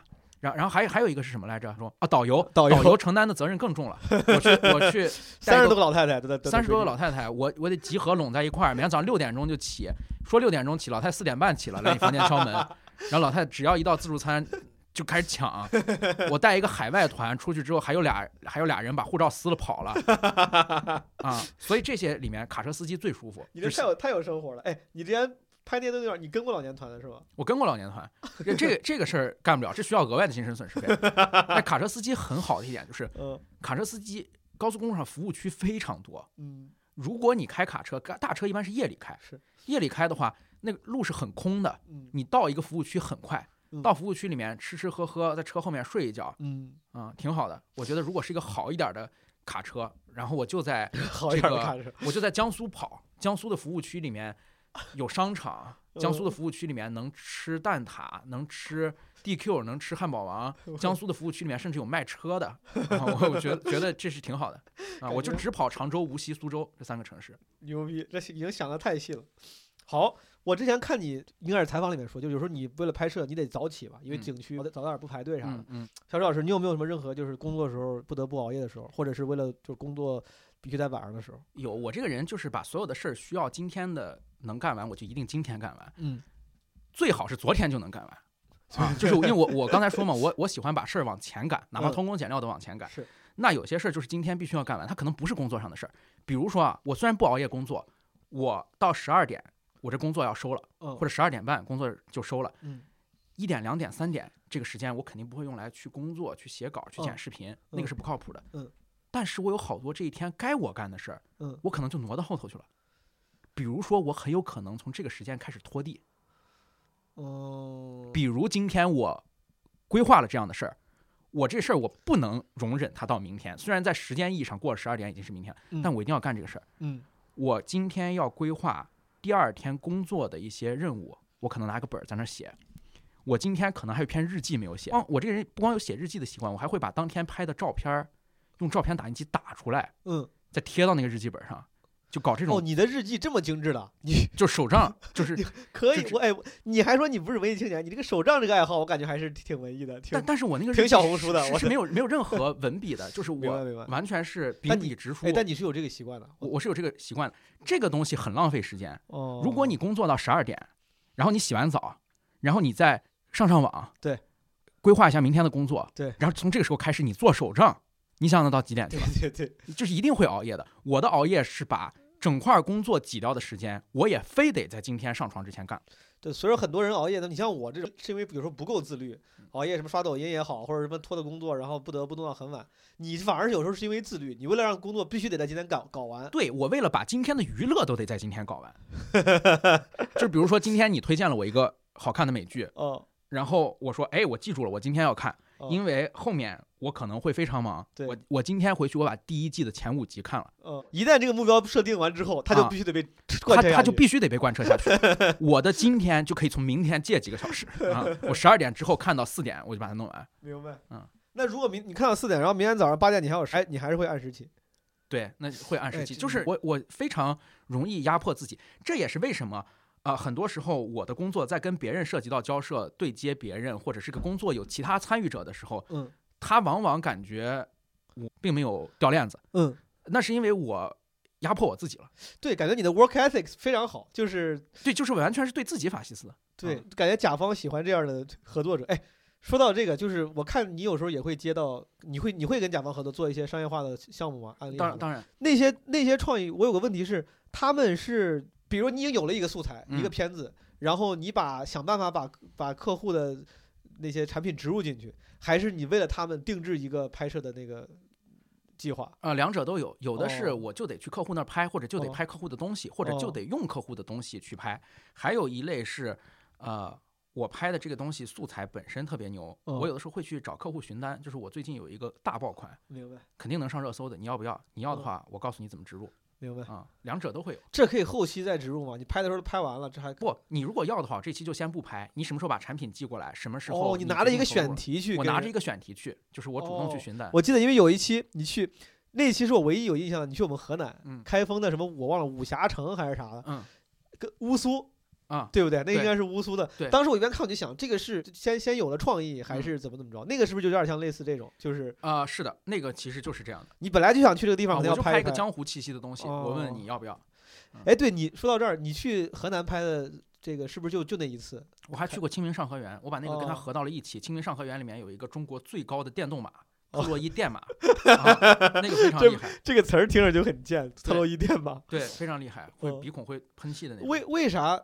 我不我不知道啊，但是我总感觉河南在这种接地气的下沉审美跟奇观建筑上，应该嗯也会有一些建树。我不知道你研究过没？我自己没怎么研究过。他所以说我们这边这方面做的好吗？比河北差得远吗？呃，离这个是差距比较大，差比较大，差距甚大。啊，河南主要是靠堆人力，就哦是我搞一个清明上河园，或者我搞一个都是这个 NPC 开封府 NPC，嗯开封府包公怒斩新冠病毒这种，就是对于 对于塔沟武校和少林寺的这些学员，十三四岁的呃廉价劳动力童工的需求非常大。想想一些能解决他们就业问题的这个项目。对，都是这 种项目。河北哦的项目是，老子这片地反正在北京辐射区里面，哦又不能干别的，哦，又不让我卖嗯，我索性给我妈做一个特别牛逼的塔，我给我爹做一个大乌龟，是是这种的，比较容易不朽，比较比较不受任何的市场环境影响。明白。嗯，哎，我说回来，说到那个，比如说现在这个客户合作，就比如说兰蔻发光眼霜，如果他现在成了你的客户，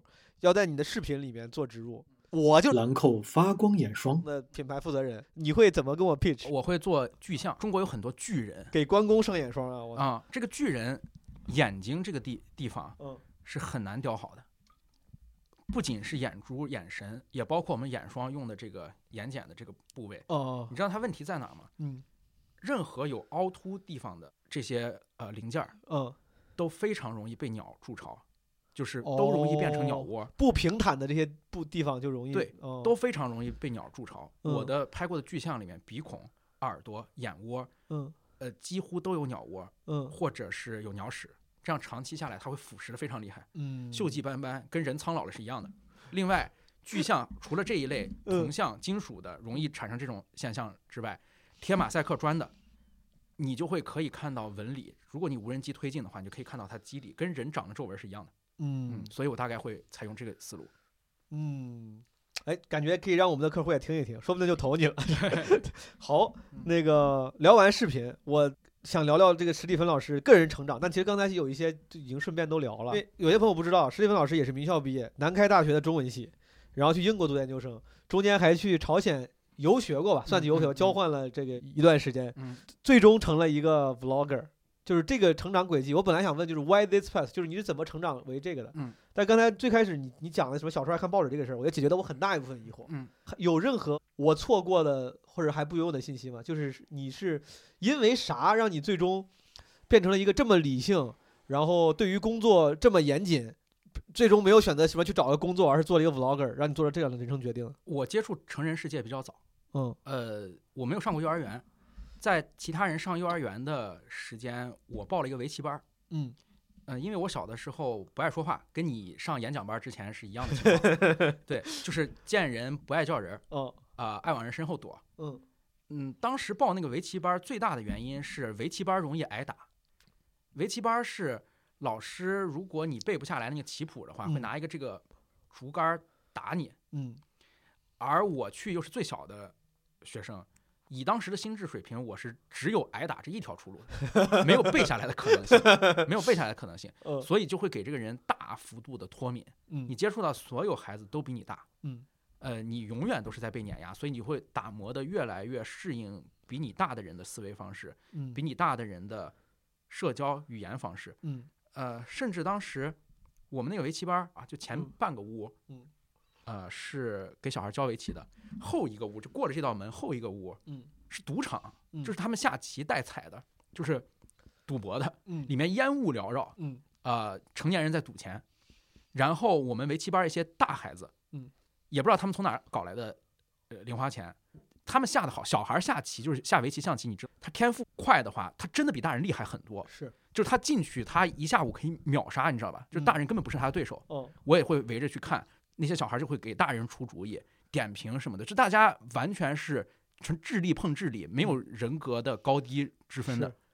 对呃，接过早的接触成人社会，以及我的趣味又是爱看这些真实的，爱看这些社会上发生的实事儿，嗯，呃，就会造成可能会比较理性，呃，在做出选择和对人和事情的判断上面会比较比较理性。哎，你为啥能说就是在《应该日谈》里面，你说你不爱听聊聊作品的播客？嗯，为啥来着？因为聊作品的播客不是作品，播客我就认为不是作品对，是的，啊。我我这期让咱俩再说一遍，能说得了吗？嗯，不能。嗯，但我的视频你让我再说一遍，我说得了。你觉得那种日常型的 vlog 算作品吗？我知道你这个 vlog，我你把它当作品打磨的，嗯，比如最传统意义上中国传统意义上那种那种 vlog，一个人说，哎，大家好，今天早上啊起床，这种他妈做算作品吗？不看，不算作品，不算作品，也也也不看，因为我我一个信条就是哦。没有任何人关心任何人在任何地方干任何事。儿。嗯，那个拍 vlog 的人早上起床之后，还先先摁一下闹钟，滴哦滴滴滴滴滴，对对对对对对对对。把闹钟摁一下。对，早都起来了，那要不然那相机谁放，的？是的，对不对？对我有时候之前看那个 vlog 的时候，我还我有底下好多人还夸说录的很，我说这明显不真实，明显很做作，对对，你看你心里也是这样想的。是的，我啊就然然后把窗帘拉开，还得揉一下眼睛，然后这个时候，刷牙的时候还在旁边放个对，回到床上，两个脚同时着地踩在那个拖鞋上，然后嗯开始去刷牙，嗯刷牙的时候还在那录呢，然后几点几分，然啪一个转场，背着包就出门了，一个转场，那个吐司机、呃面包机嘣儿这样弹出来了，然后 对，转场出去玩儿，登机牌儿，这个机哦场那个轨道 那个履带，然后上面走。你你有任何人的脚跟别人不一样，还是你的拖鞋跟别人不一样？你啊，你要是穿五十码的鞋，你可以录录一个这个，否则你就不应该录这个嗯，啊。所以我肯定不看这样的东西。我我我觉得这个就是你不谦卑。不谦虚，你就妄图这样的东西有人看，那起码在我这儿我就不看。我我最开始对于 vlog 的这个惊奇在，就是就发现很多人火，真的就是因为这个，他竟然真能火，嗯因为拍的感觉过的是很精致的生活。啊，我每次看到开头说大家好，我是谁谁，我在哪儿，我也就不想往下看了。但不知道为啥，竟然好多人真的是喜欢看这个东西啊，我就不能忍忍受大家好，Hello，大家好，Hello，大家说好的 Vlog 又来了，大家期待的 Vlog 又来了，很多人都在留言区说让我说一说我的设备啊，对对对对对对，啊，我就绝对不看。所以，所以我我觉得就是呃，咱们无论从事表达的这个领域有多大的不同，是舞台的脱口秀还是做视频，其实有一点是共通的，就是咱们其实都是在想要获取别人的信任。嗯来吸引别人的关注。嗯，这个信任的门槛是非常高的。嗯就是今天我们打开手机，可以刷的短视频软件，可以刷的其他小软件那么多，嗯我凭啥给你五分钟时间让你看打招呼、做面包，然后穿拖鞋？不行，那这这个事情太奢侈了。我我觉得。大家跟卖艺是一样的，大家都是打把式卖艺。嗯打把式卖艺就意味着我要给你表演一个胸口碎大石，我要给你表演一个呃吞剑吐火，呃所以我一上来就得给你使这种绝活儿。嗯，同意，就感觉你确实在这方面有那种匠人精神，而且我觉得在这种呃表达创作这个行业，所谓的匠人精神，就是把自己当做一个 entertainer，而不是 artist。对，就是对，是的，我甚至把自己当成一个猴儿，嗯，就是所以我我在看 vlog 的时候，不能容忍有人跟我打招呼，有人起床。嗯同理，我在看脱口秀的时候，不能容忍有人全场互动，嗯，太太不作品了，对，太不作品了。就是今天来的是这些人，这是随机的。嗯这些人就是抢票比我快，或者他屁股比我大，坐的比我靠前，太随机了明白，啊！我必须要能够保证这个事情是一个充分打磨过的东西嗯。可被重复执行的这种，如果我能背下来一期播客，嗯，这个稿是我写好的，我能背下来，那我就去录播客。明白。下一个问题就在你这个最后成为一个 vlogger 视频创作者吧，之前的几十年里面，你你有任何印象深刻的被动选择的时候吗？嗯，就不是你主动选的。虽然感觉刚才我问你很多问题，你都思考的非常透彻和成熟，然后每一个抉择背后感觉都是理性的抉择，嗯但有任何时候是你自己无法掌控的，被命运推着走的时候。我觉得就是我大学的选择。呃，哦很多听过之前节目的人都知道，我其实、呃对整个大学经历没有什么好感。说说实在的，我也呃不对大学生这个群体和大学这个地方有任何理想化。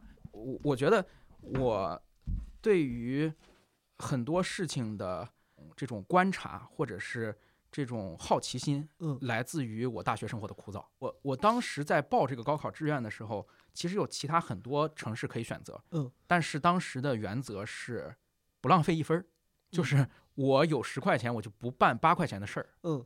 所以导致我来了天津这么一个地方。嗯天津这个地方是呃，别的咱们不评价，有一个特点就是呃，人们是不愿意加班的。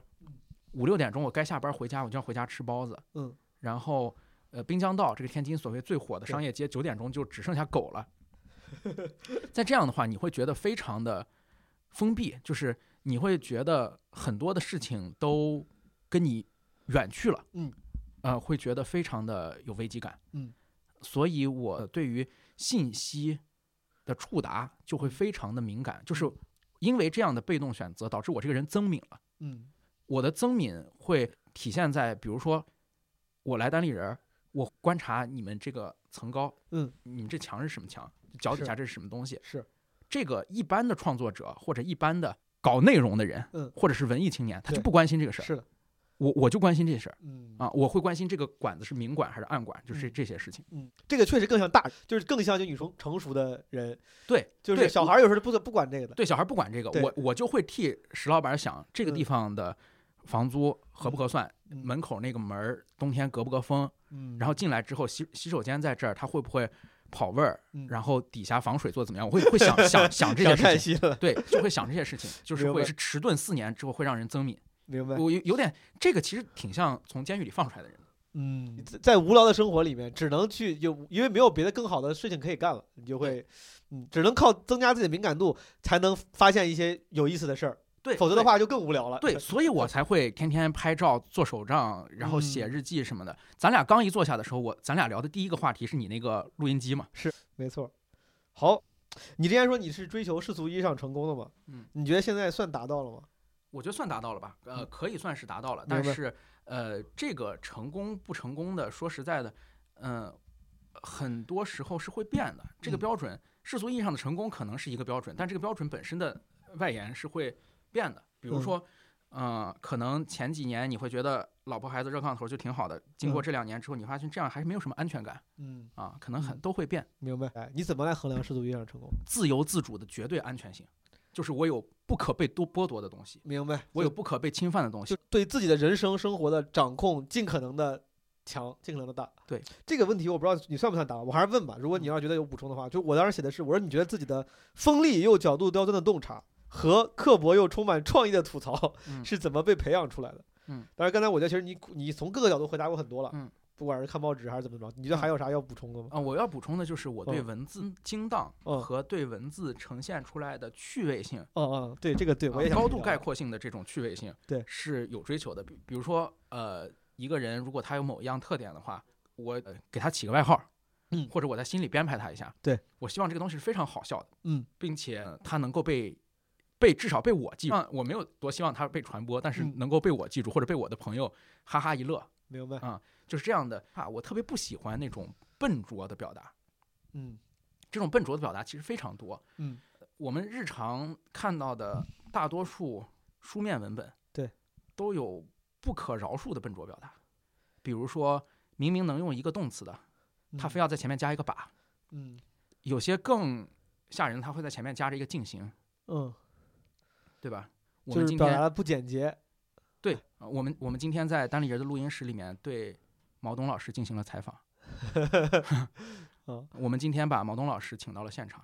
对，要如果我来表达，就是我们今天请了毛东。对，嗯是的，我懂你啥意思。感觉在就教那个什么英文写作的时候，他们有时候会讲究什么多用动词，多用什么主动语态啥的，有点像这个，可能在你这儿看来就是可能是更不笨拙的表达。对对，嗯更不笨拙的表达，就是我我的爱好一点儿都不是创意写作，就是我的嗯写作没有任何创意，我的，写作是老手法、老技能、老书立式的那种。明白东西。诶你对这方面的追求，就几乎完全呈现在了你的这个视频的文本旁白上嘛？对，会会因为你对这个事儿他这么高的追求，让你比如说绞尽脑汁头痛过吗？还是说每次都非常容易，嗯、比较容易，就是比较顺其自然。比较容易？对，因为我这个就不是创作，你你其实可以发现嗯，我的稿子里面没有复线的叙事嗯，没有叙事的递进，没有嗯回环的结构，没有任何复杂的文本实验，没有文本创新，是没有情节，没有剧情，这些东西才是你真正写一个东西、创作一个东西重要的东西，这些都没有。嗯嗯明白。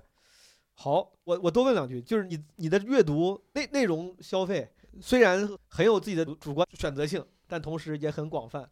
这个足以支持你的那那么广的知识面吗？你有会故意为了拓宽知识面去干什么事儿吗？像训练一样，就是你并不享受，但我为了工作我得去干，有有有这样的事儿吗？没有，因为我所有拓宽知识面的那些东西都是我享受的东西，因为我几乎没有什么娱乐嘛，就是哦我不看漫画，嗯，我不听音乐，我不看电影，我不看电视剧。你想这能省出多少时间？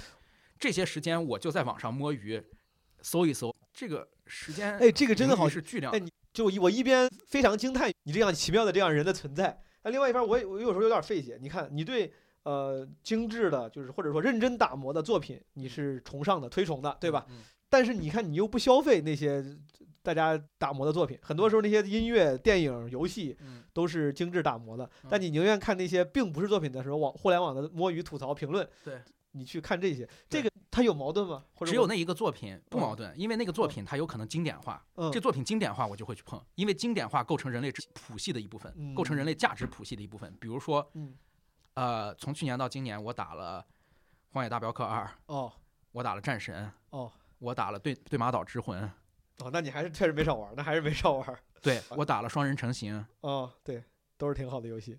对，就是这个东西不经典化，我就不碰它，因为我觉得我这一辈子太短了，就是我不不去碰那些东西。如果现在有人跟你说说这个这个电影巨牛逼，拿了嗯拿了什么奖，并且是什么什么哪个类目里的里程碑式的，这个时候你就会觉得，你等会儿我就去看一看啊，看，但是比如说你现在正在上映，比如说啊、卡梅隆现在《阿凡达二》上映，我哦，我就不看，我先不浪费这时间。十年哎之后他还站得住脚，我再看。好，我说如果你要是能变成一个动物，你会选择什么动物？袋鼠，为啥呀？因为能够确保我在澳大利亚，就是不会在一个，啊我操，这个太屌了！就是不不会不会在一个很苦的地方，你用回答我这个问题的这个机会，去确定一些尽量能能确定的事情。对，确确保我生活在澳大利亚这样一个人畜无害的人与动物关系的这样一个国家啊，而且我作为一个大型的哺乳动物，只要我不冲到高速公路上去，被伤害的可能性也不太大。啊对，自保能力还是比较强的。对，自保能力比较强。如果你不得不面对死亡，你会怎么安排自己的葬礼？哎，啊你怕死吗？呃，非常怕，非常怕。呃，可能会更怕。呃哦原因就是你你可以看到我利用时间的方式非常功利，嗯那就说明我很害怕时间的灭失和虚无嗯，这件事儿，就是我很害怕被浪费生命，明白。那我就很重视生命本身。明白。他说，所以说你当你要不得不面对死亡的时候，你会想做出什么安排啊？你有过类似这样狂办？肯定大办，狂办大办，对大办，呃，我会拿出一部分，全花了。呃，就是我会在死之前就尽量的就多花这些钱，哦，呃，确保我这不可复制的一生享受过。呃另外是我会留下一部分的钱来确保有人记得我。嗯这件事情大概会相当于一个维护保养基金。嗯这个维护保养基金只做一件事儿，嗯，就是呃去传承我这一辈子留下的一些踪迹。哎，这个事情有点跟跟我刚才想的我还有点不一样。我以为你是不太在乎死了之后有没有人记得你这个事儿的，我以为就是你只活在当下，在乎身边。呃，在乎，在乎在乎在乎那些陌生人记得你、传送你，还是在乎比如说那些你家爱的人、家族家啊朋友，我我会拿出一个钱，这个钱可能会嗯这个作用就是一个基金，你只需要管一件事儿，就是把我在日坛公园录的播客，在毛书记这录的播客都给我整理好，然后文档化。上传云端，嗯，然后每年确保它没有被删除，确保有人交钱续续租这个服务器，对，续租这个服务器，嗯。啊、然后最好有一个一个蹩脚的网页，上面同步着我所有拍过的视频，然后我小时候的照片儿，啊，大概就是一个这样非常低成本的事情。然后我可能还会，呃，在这个葬礼上，哎，来宾就会把它控制在一个很就是我我的这个信任范围之内嗯。的来宾，大家都准备一段对我的这个回忆，嗯，这个回忆我希望有人把它录下来。嗯录下来之后也上传到我刚才说的这这这些东西里里面去。哦，就是我我的这个人生就是个增伤的人生，呃确保它尽量的增伤，然后呃为了给大家造成对我的进一步的兴趣和了解的动机，嗯，和传送的深挖的动机，嗯，我会花钱雇几个陌生人来，嗯。这几个陌生人可能会领一个适龄的孩子，嗯。然后戴着墨镜女性嗯出现在我葬礼现场，然后又默默的走开，给给你的人生增添一些神秘性跟戏剧性，神秘性和戏剧性。呃，有些人可能会去问 嗯，这个究竟是怎么回事儿，是不是有私生子对，啊？然后会安排一些仇家嗯呃进来说一些莫名其妙的话，就是 我我会尽可能的把这件事情，就是让它的文本含量和阐释空间最大化。嗯，尽量不要有什么漏洞，对，尽量不要有什么漏洞。对。你倒是请那些女的来，就可以稍微丰富一下他们的这个人物画像，对吧？嗯。可以有一些少数族裔的对。黑人穆斯林女性，有人拿着一张我的笔记打的假的欠条，嗯，这欠条上面一定是有疏漏的，但是这个欠条就会被拿到对。葬礼的现场来给我的家人是。要求兑现，就是这这种事情。对一个说的比较中文的，比如说一个柬埔寨的男性牵了一只松狮过来，然后跟嗯。松狮指着你照片说说给你爸爸道别，然后牵着松狮就走了，对对对，大概会会干这样的事儿。挺屌。好的，哎，肖石老师，就是呃，基本我听众知道，我自己提过好几回了。嗯我我做这个音频节目做了嗯两年多，嗯很想也试试视频创作。嗯，以你对我这个有限的了解，嗯，你觉得我可我会成为一个有可能可以的 vlogger 吗？或者是视频创作者吗？我觉得可以，就是你用什么标准来判断？呃有趣、有用、有共鸣这三个，占一个就能站站得住。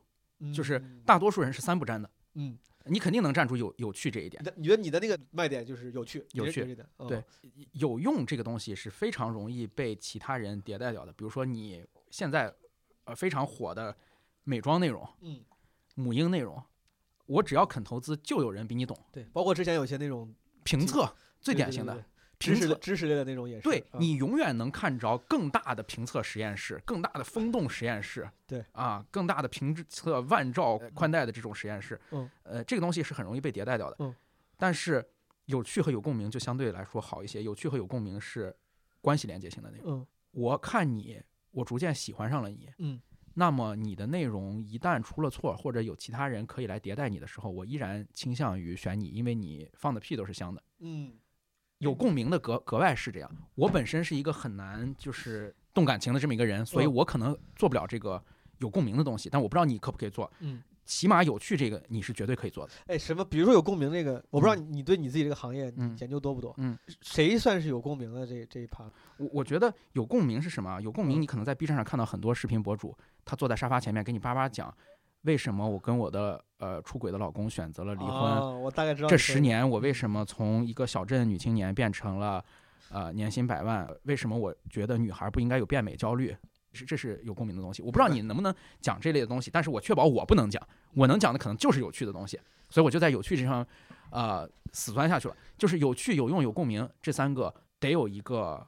呃，方向有有这样一个方向就能做，有用就典型的，比如说小红书上大家在小红书上学一切嘛，明白？啊、学健身，学提升下颌线，学买东西，这就很有用。嗯有趣，那黄赌毒最有趣。除了黄赌毒不能做，那就是搞笑猎奇，嗯你就想着搞笑猎奇的办法。有共鸣就是我讲一讲我个人的成长，讲一讲我怎么逆袭的，讲讲我有哪些精神焦虑，就这些东西，大概就是这样的一个方向。那我再再问一个问题了，就是你嗯这样讲完之后，我说好，我有好多想做的东西，如果我现在做一个号都都放进去，你觉得是合适的吗？不合适，我觉得一个号一定要让人记住它的不可取代性，嗯，这不可取取代性直接决定了你的内容溢价。嗯这内容溢价就是超出你粉丝量级和可见度量级的价格。嗯，比如说这个播客只有一万订阅，嗯，但我就可以卖出五万订阅的播客的价钱，为什么呢？因为非你不可，你就有定价权。嗯啊，那甲方想投想投这个类目，发现没有别人可选了，发现没有别人可选了，哦我觉得就是得做呃这样的东西，明白？比如说在一个。呃，视频平台上开账号讲脱口秀，我觉得就不好，因为脱口秀有很多账号是啊啊，虽然做的呃良莠不齐的吧，但嗯是确实有很多，是，就得想出个绝活儿。我觉得这个就是呃人类最传统的行业，吸引注意力的行业，打把式卖艺，你就得有个特别绝的东西。嗯嗯，咱哎，咱俩你小手，你现在就就原地，咱俩 brainstorm 一下，嗯，我能干啥？比如我是这个本行脱口秀演员，嗯但确实有很多同行会发自己在开放麦什么这种录像，互嗯动也好，讲段子也好，嗯太多了，好放一边儿。嗯然后我想出去拍点儿旅行 vlog，搞笑点儿的，嗯完蛋，这个赛道被你占了。嗯，我现在还能干啥呢？嗯，你你随便给我想俩点子，我看我能不能干。我觉得你直接讲笑话，就就是 就是对着屏幕就开始讲笑话，对，直接讲笑话，也不带也不带观众。为什么？就是你刚才说的这个呃，旅行这个品类的，咱就先不说了。脱口秀那个就是一个黑洞洞的房顶只比脑瓜顶高半寸的那样一个舞台上面，嗯出来了一个长相平平的大胖子，嗯然后他穿着他的运动服上来开始，观众们大家好，哎，嗯今儿你一个人来的，嗯那旁边这跟你什么关系啊？嗯就这个我我不能坚持到第五秒钟嗯，你直接怼着一张大脸，现上来就开始讲笑话啊！一定不要奢望别人会给你第二个五秒。这不行，这我干不了，因为这个你要让我上来就讲笑话，嗯还没有观众的反应，嗯那就需要我的笑话真的好笑。对呀、所以就我没有这个本，我给我说这就没法糊弄了。啊很多脱口秀演员能糊弄，就是他讲的东西虽然不好笑，但是因为有底下人那个笑声的衬托，对，让屏幕前的观众以为这个是好笑的。对底下那些演员我真的不懂，就永远坐在前面，啊，我就只能这样抱。拳拱手、星星眼，就是那那种感觉我，对我不太能理你让我解带观众，我还能糊弄一下；你嗯让我真的就开始实打实的检测我的这个幽默水平，那我就露馅儿了。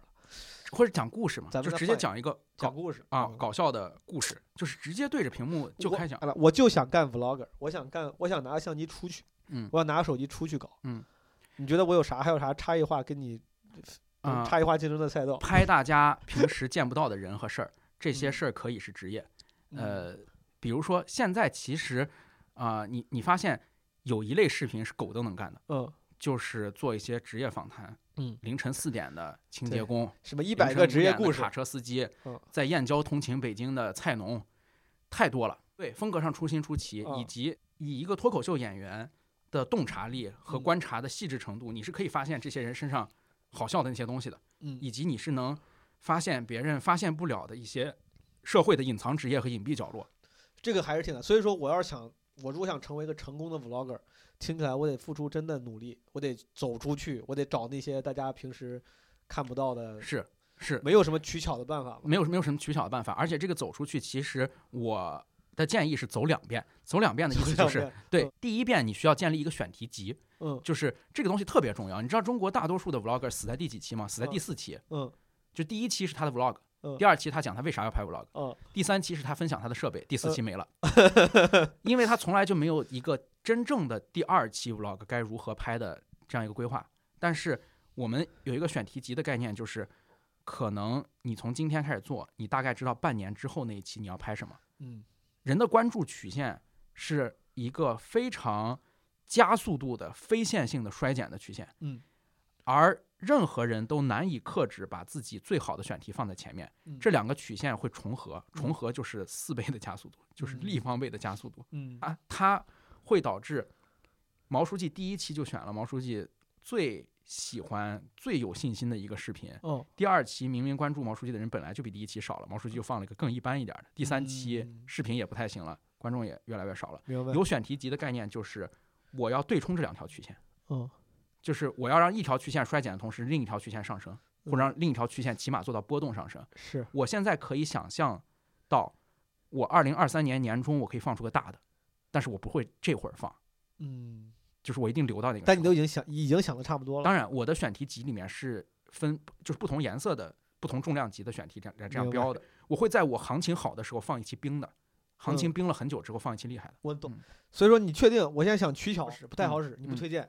嗯，我现在想要是你有没有什么取巧的、容易的，就是场有没有什么方式是我我也拍个日常，就这种咱们唾弃的方式，但我能把它拍的还挺牛逼的。可以就构建就是现实扭曲场。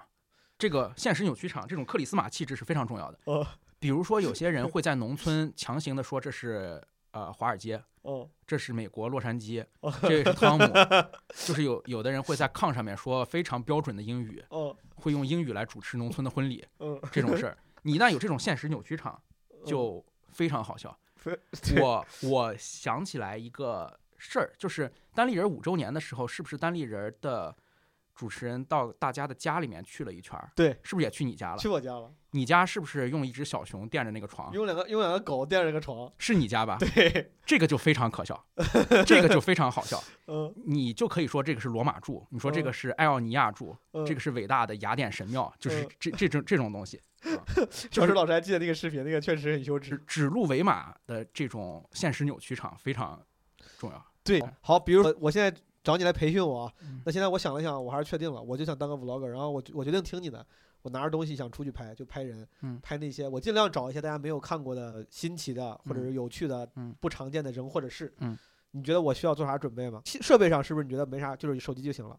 啊、是设备上手机就行了，我多准备一台手机，就是多准备一台手机，然嗯后确保收声的质量，就是呃视频的质量，你永远无法做到影视级的制作，就是呃四 K HDR 这种东西不用去追求，但是声音一定要清楚。其实真正能区分今天在中国互联网上，你是一个呃业余创作者，还是一个真正的呃视频博主，嗯，其实就是看你的这个声音收的怎么样。明白，呃，很多人那个手机声音收声是隔着很大的空气杂音的，是那底噪很大，就很明显你是一个业余的作品，家嗯庭影像。嗯呃，确保收声的这个问题，我觉得就其他的没什么太大的。明白。嗯好，那我接下来问你，就是我之前是有一段时间想要当一个街拍摄影师，我还嗯下了好多那种教程，嗯但我后来发现，阻挡我成为一个街拍摄影爱好者的最大门槛，都就是我的尴尬。嗯当我上街，我要拿着相机去给别人拍，然后我嗯正准备拍，对方他妈扭头开始看我了，嗯我就会害怕的感觉啊夺路而跑。嗯就是你自己也拍的都是这种在户外嗯，公共区域观察的，对你你是完全不尴尬吗？还是我因为我没拍人，我没拍人就不尴尬。但你肯定会拍到人吧？我会拍到人，但是嗯我拍的人都是一个公共空间，就是比如说这个公共场域，它有一个事情在发生，比如是说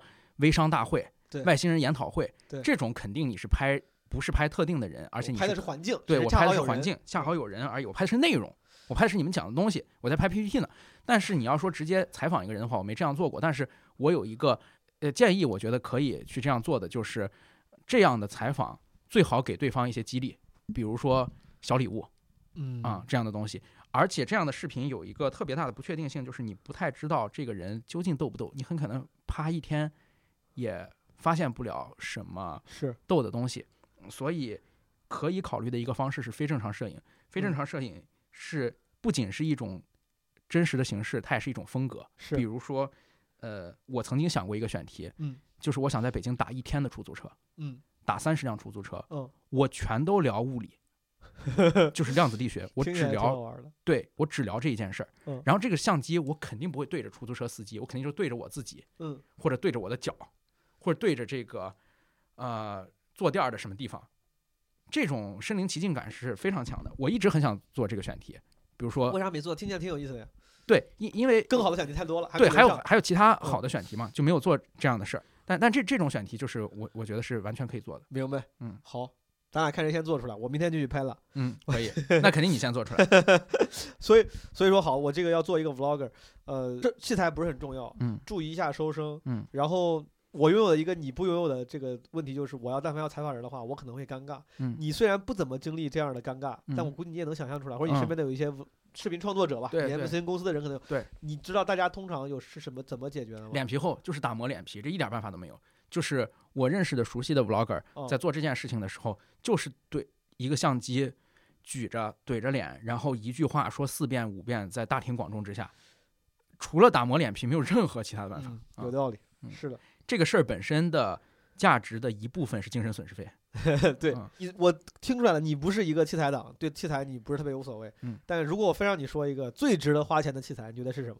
呃，如果是你的话，我建议呃花钱的器材是储存卡哦啊。储存卡为什么我建议花钱呢？因为，嗯，储存卡这东西你可能想，哎，那我一次买个大的行不行？嗯储存卡是有灭失风险的。嗯作为任何一个在呃户外离开了家门拍东西的人，你都要做好相机丢、无人机摔，嗯甚至相机被没收、抢夺、现场要求删删视频等等这种要求。嗯所以储存卡特别重要。嗯我用无人机出去拍东西的时候，我会带好几张储存卡，你知道是干什么吗？嗯就是我拍完 A D 之后，我没有带电脑，我我储存卡没有办法导到电脑里。拍 B D 的时候，我就直接换新卡了，因为我就预期这个卡要跟无人机同归于尽了。哦，这这个这个保险措施非常多，对，然后 A D 那个我就留下来了，明白？我只需要我比如说再买一台无人机，哪怕这三十二 G 里面只用了五百兆，你也就把我就换卡了。明白？嗯你你比如说你去拍微商大会嗯，微商大会在一个酒店里，我也住在这个酒店嗯。我上午拍完这个微商大会，我中午回去一定把这张卡换掉，嗯因为下午很有可能老大就带着喽啰来把你相机抢了。嗯你一点办法没有，你你你要预期这种事情。无人机摔我是摔过很多次的，就是无人机直接掉在树上，根本不可能再够着。我现在也出去拍了，就是你把我当成一个 vlogger 新人，嗯就给我也以及给那些想拍 vlog 的 vlogger 新人的听众朋友们，如果非让你提三个建议，一个或者三个建议，你会提啥建议？嗯，我觉得还是提一个嗯特别价值观或者本体论意义上的事情，可以，就是保持谦卑，嗯保持谦卑，不要任有任何侥幸心理。嗯呃，不要任何的妄念存在，会说，啊、这个视频可能大家会点开，自然状态下，就是任何人都不会发现你这条视频的。嗯然后，呃，自然状态下，任何人都不会关心你的生活。嗯自然状态下，你的职业平平无奇，嗯而你不甚出彩，嗯这是每一个人的自然状态。嗯有了这个认知之后，我觉我觉得所有的东西都可以以这个起点为展开。嗯我要拼命的使出我的各种潜能嗯，我要充分的挖掘我的兴趣，我要找到能够带动我的视频的话题、嗯奇怪的事儿、奇怪的地点、奇怪的人。你用这样一个归零的心态，甚至是一个在谷底的心态去做这件事儿，呃，才能成。所以我觉得做视频这件事儿，我跟其他所谓取法乎上的嗯创作者不一样，我完全是取法乎下，嗯就是呃，你的这个视频默认就扑街。嗯有一点点成绩都是意外，嗯那你就要扩大那些意外的因素。嗯，我非常同意，也非常理解。嗯，但在你的观察中，你的这嗯些视频创作者同行们，嗯，大家呃通常具备你说的这种谦卑的心态吗？具具备的这种心态的比例高吗？呃，不高，因为本身大家呃真正被大家记住的创作者就不多嘛。因为哦视频创作者这个行业是一个折损率非常大的行业，嗯就是很多人其实是带着侥幸的心态的。嗯带着侥幸的心态就是我呃有几个姐妹嗯邀请我去玩飞盘了，哈哈哈！第一次玩飞盘拍一条 vlog 吧。嗯，你都有姐妹带你去玩飞盘了，你还是玩飞盘的第一波人吗？还有谁谁会看你呢嗯？你是飞盘的教练吗？你是飞盘的世界冠军吗？都不是。是这呃或者有有一些大学生 vlog 是最可怕的。礼拜六早上起来，他从上下铺的上层下来，然后说今天我要跟姐妹约好了在大悦城见面，然后他坐地铁去，我在大悦城喝了一杯奶茶。嗯这里面没有任何一个事情是任何一个观众没经历过的嗯。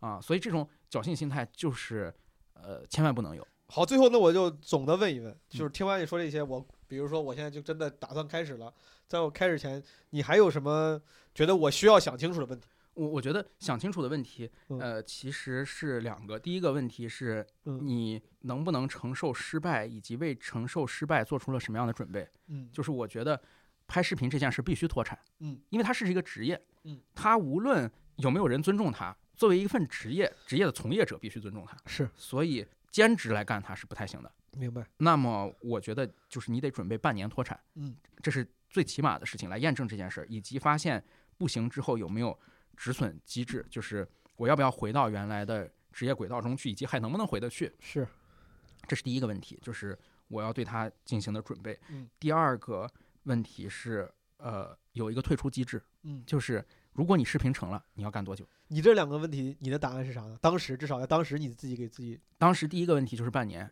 我觉得哦我就试半年，不成就不成了。但其实你根本就没有花多少年，你第一个视频，对我第一个视频就成了就成了。对，嗯但是你就得有这个准备嘛。是的，然后视频成了，你退出机制是什么？嗯退出机制包含被动的退出，比如说就没人看你了，嗯或者你号没了。对，主动的退出就是你厌倦了，嗯你有更值得做的事儿去做了，是或者你有一个更好的职业，更发挥你专长的职业，这都有可能。对，嗯，所以得想清楚这件事儿是什么。明白。当时你你给自己准备了半年，虽然你第一期就成了，嗯如果没成的话，这半年理论上在你的计划里面，半年是多少期的量呢？啊、半年当时一周一期嘛，我操，二十多期。所以嗯你当时做的准备是，你可以容忍二十多期都没有水花，你能还能还能继续对，因为我准备了五十期的素材。这个停掉，这个停掉。好，我的问题问完了，最后在咱们录之前，我还在基本无害那个小助手的朋友圈嗯征集了一些问题。什么时候拓展海外业务？已经拓展海外业务了，是不是？拍了国什么？呃，拍国外，但是拓展海外业务其实是真的要拓展的，就是哦我准备是去拍美国和日本的，然后韩国也也也准备去拍，就是还有东南亚、新加坡、泰国，其实特别多这样的东西。但是这几年其实早该出国了，嗯，二零年就该出，但嗯是就是没出成嘛。明白嗯。Vlog 博主的素材是怎么整理的？嗯真的会走到哪儿拍到哪儿吗？多大内存的设备够用？呃，不会存在整理素材的这件事儿，因为去拍视频都是一个单独的出差项目。去拍视频，去出一趟差，是一期就是一期，是三期就是三期，然后接下来把视频的素材带回来，然后把它剪出来，素材就可以删了。没有说存在一个我天天出门都在拍，然后我在整理整时间线，不存在这样的问题。生活跟生活是完全切割开的。所以说你在日常非工作的时候，没有选题的时候，你不你是不是是那种走在路上会喜欢用手机什么记录生活的那种？对，这个哦跟脱口秀演员可能要观察生活、想段子这不一样，就是生活跟它是完全分开的。我在北京，我肯定没有在想着拍视频。比如你是那种先拍回来再计划，还是在拍之前你心里大概已经知道我要呃，都不是，我不是哦拍之前，也不是回来之后，是边哦拍边计划。就是我到了哦那个地方才知道那个地方大概有什么样的东西，哪些哦东西最重要，哪些内容貌似不重要，但它可以承上启下的起一个衔接作用。比如说有一个奇怪的垃圾桶，嗯别人如果去帮我代拍的话，他想不到这个东西该怎么用，嗯，我就能想到它怎么用。嗯比如说一个庙里初一十五，我就会预期有老太太到这儿来吃斋饭，老太太多了，很有可能在大殿里面跳舞嗯啊、就会有这种事情。然后我在拍的时候，我就大概想好我该怎么样说，先从山门说起，还是先从山顶上那个最关键的雕像说起。嗯，在你到现场之后，你大概才会有这个大概有这个脉络，哦，然后回来之后照着这个脉络剪就可以，明白，基本不太一致。基本不太对，一致基本不太一致，肯定会要调整的。因为如果大概一致的话，就会导致所有最好的东西、最炸裂的东西都在后面，那个是反传播的。嗯，有道理。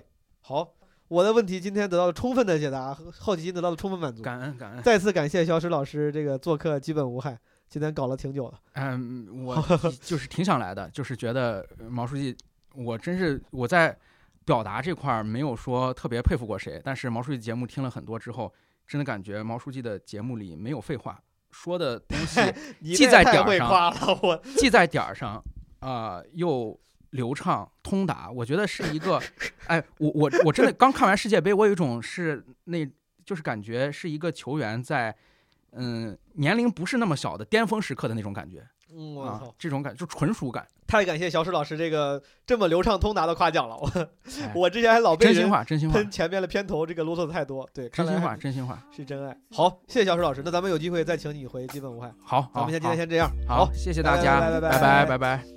Call it destiny.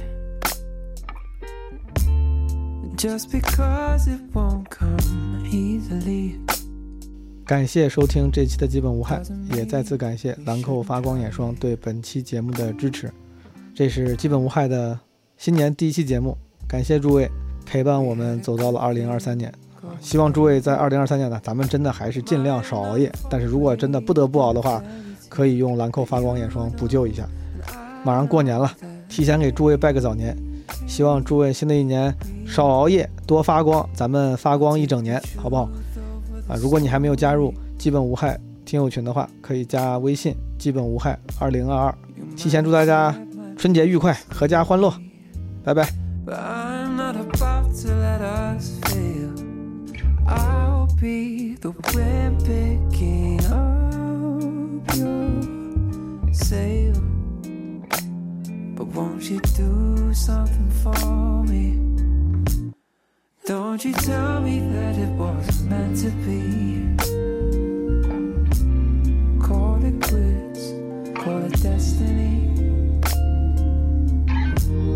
Just because it won't come easily doesn't mean we shouldn't try.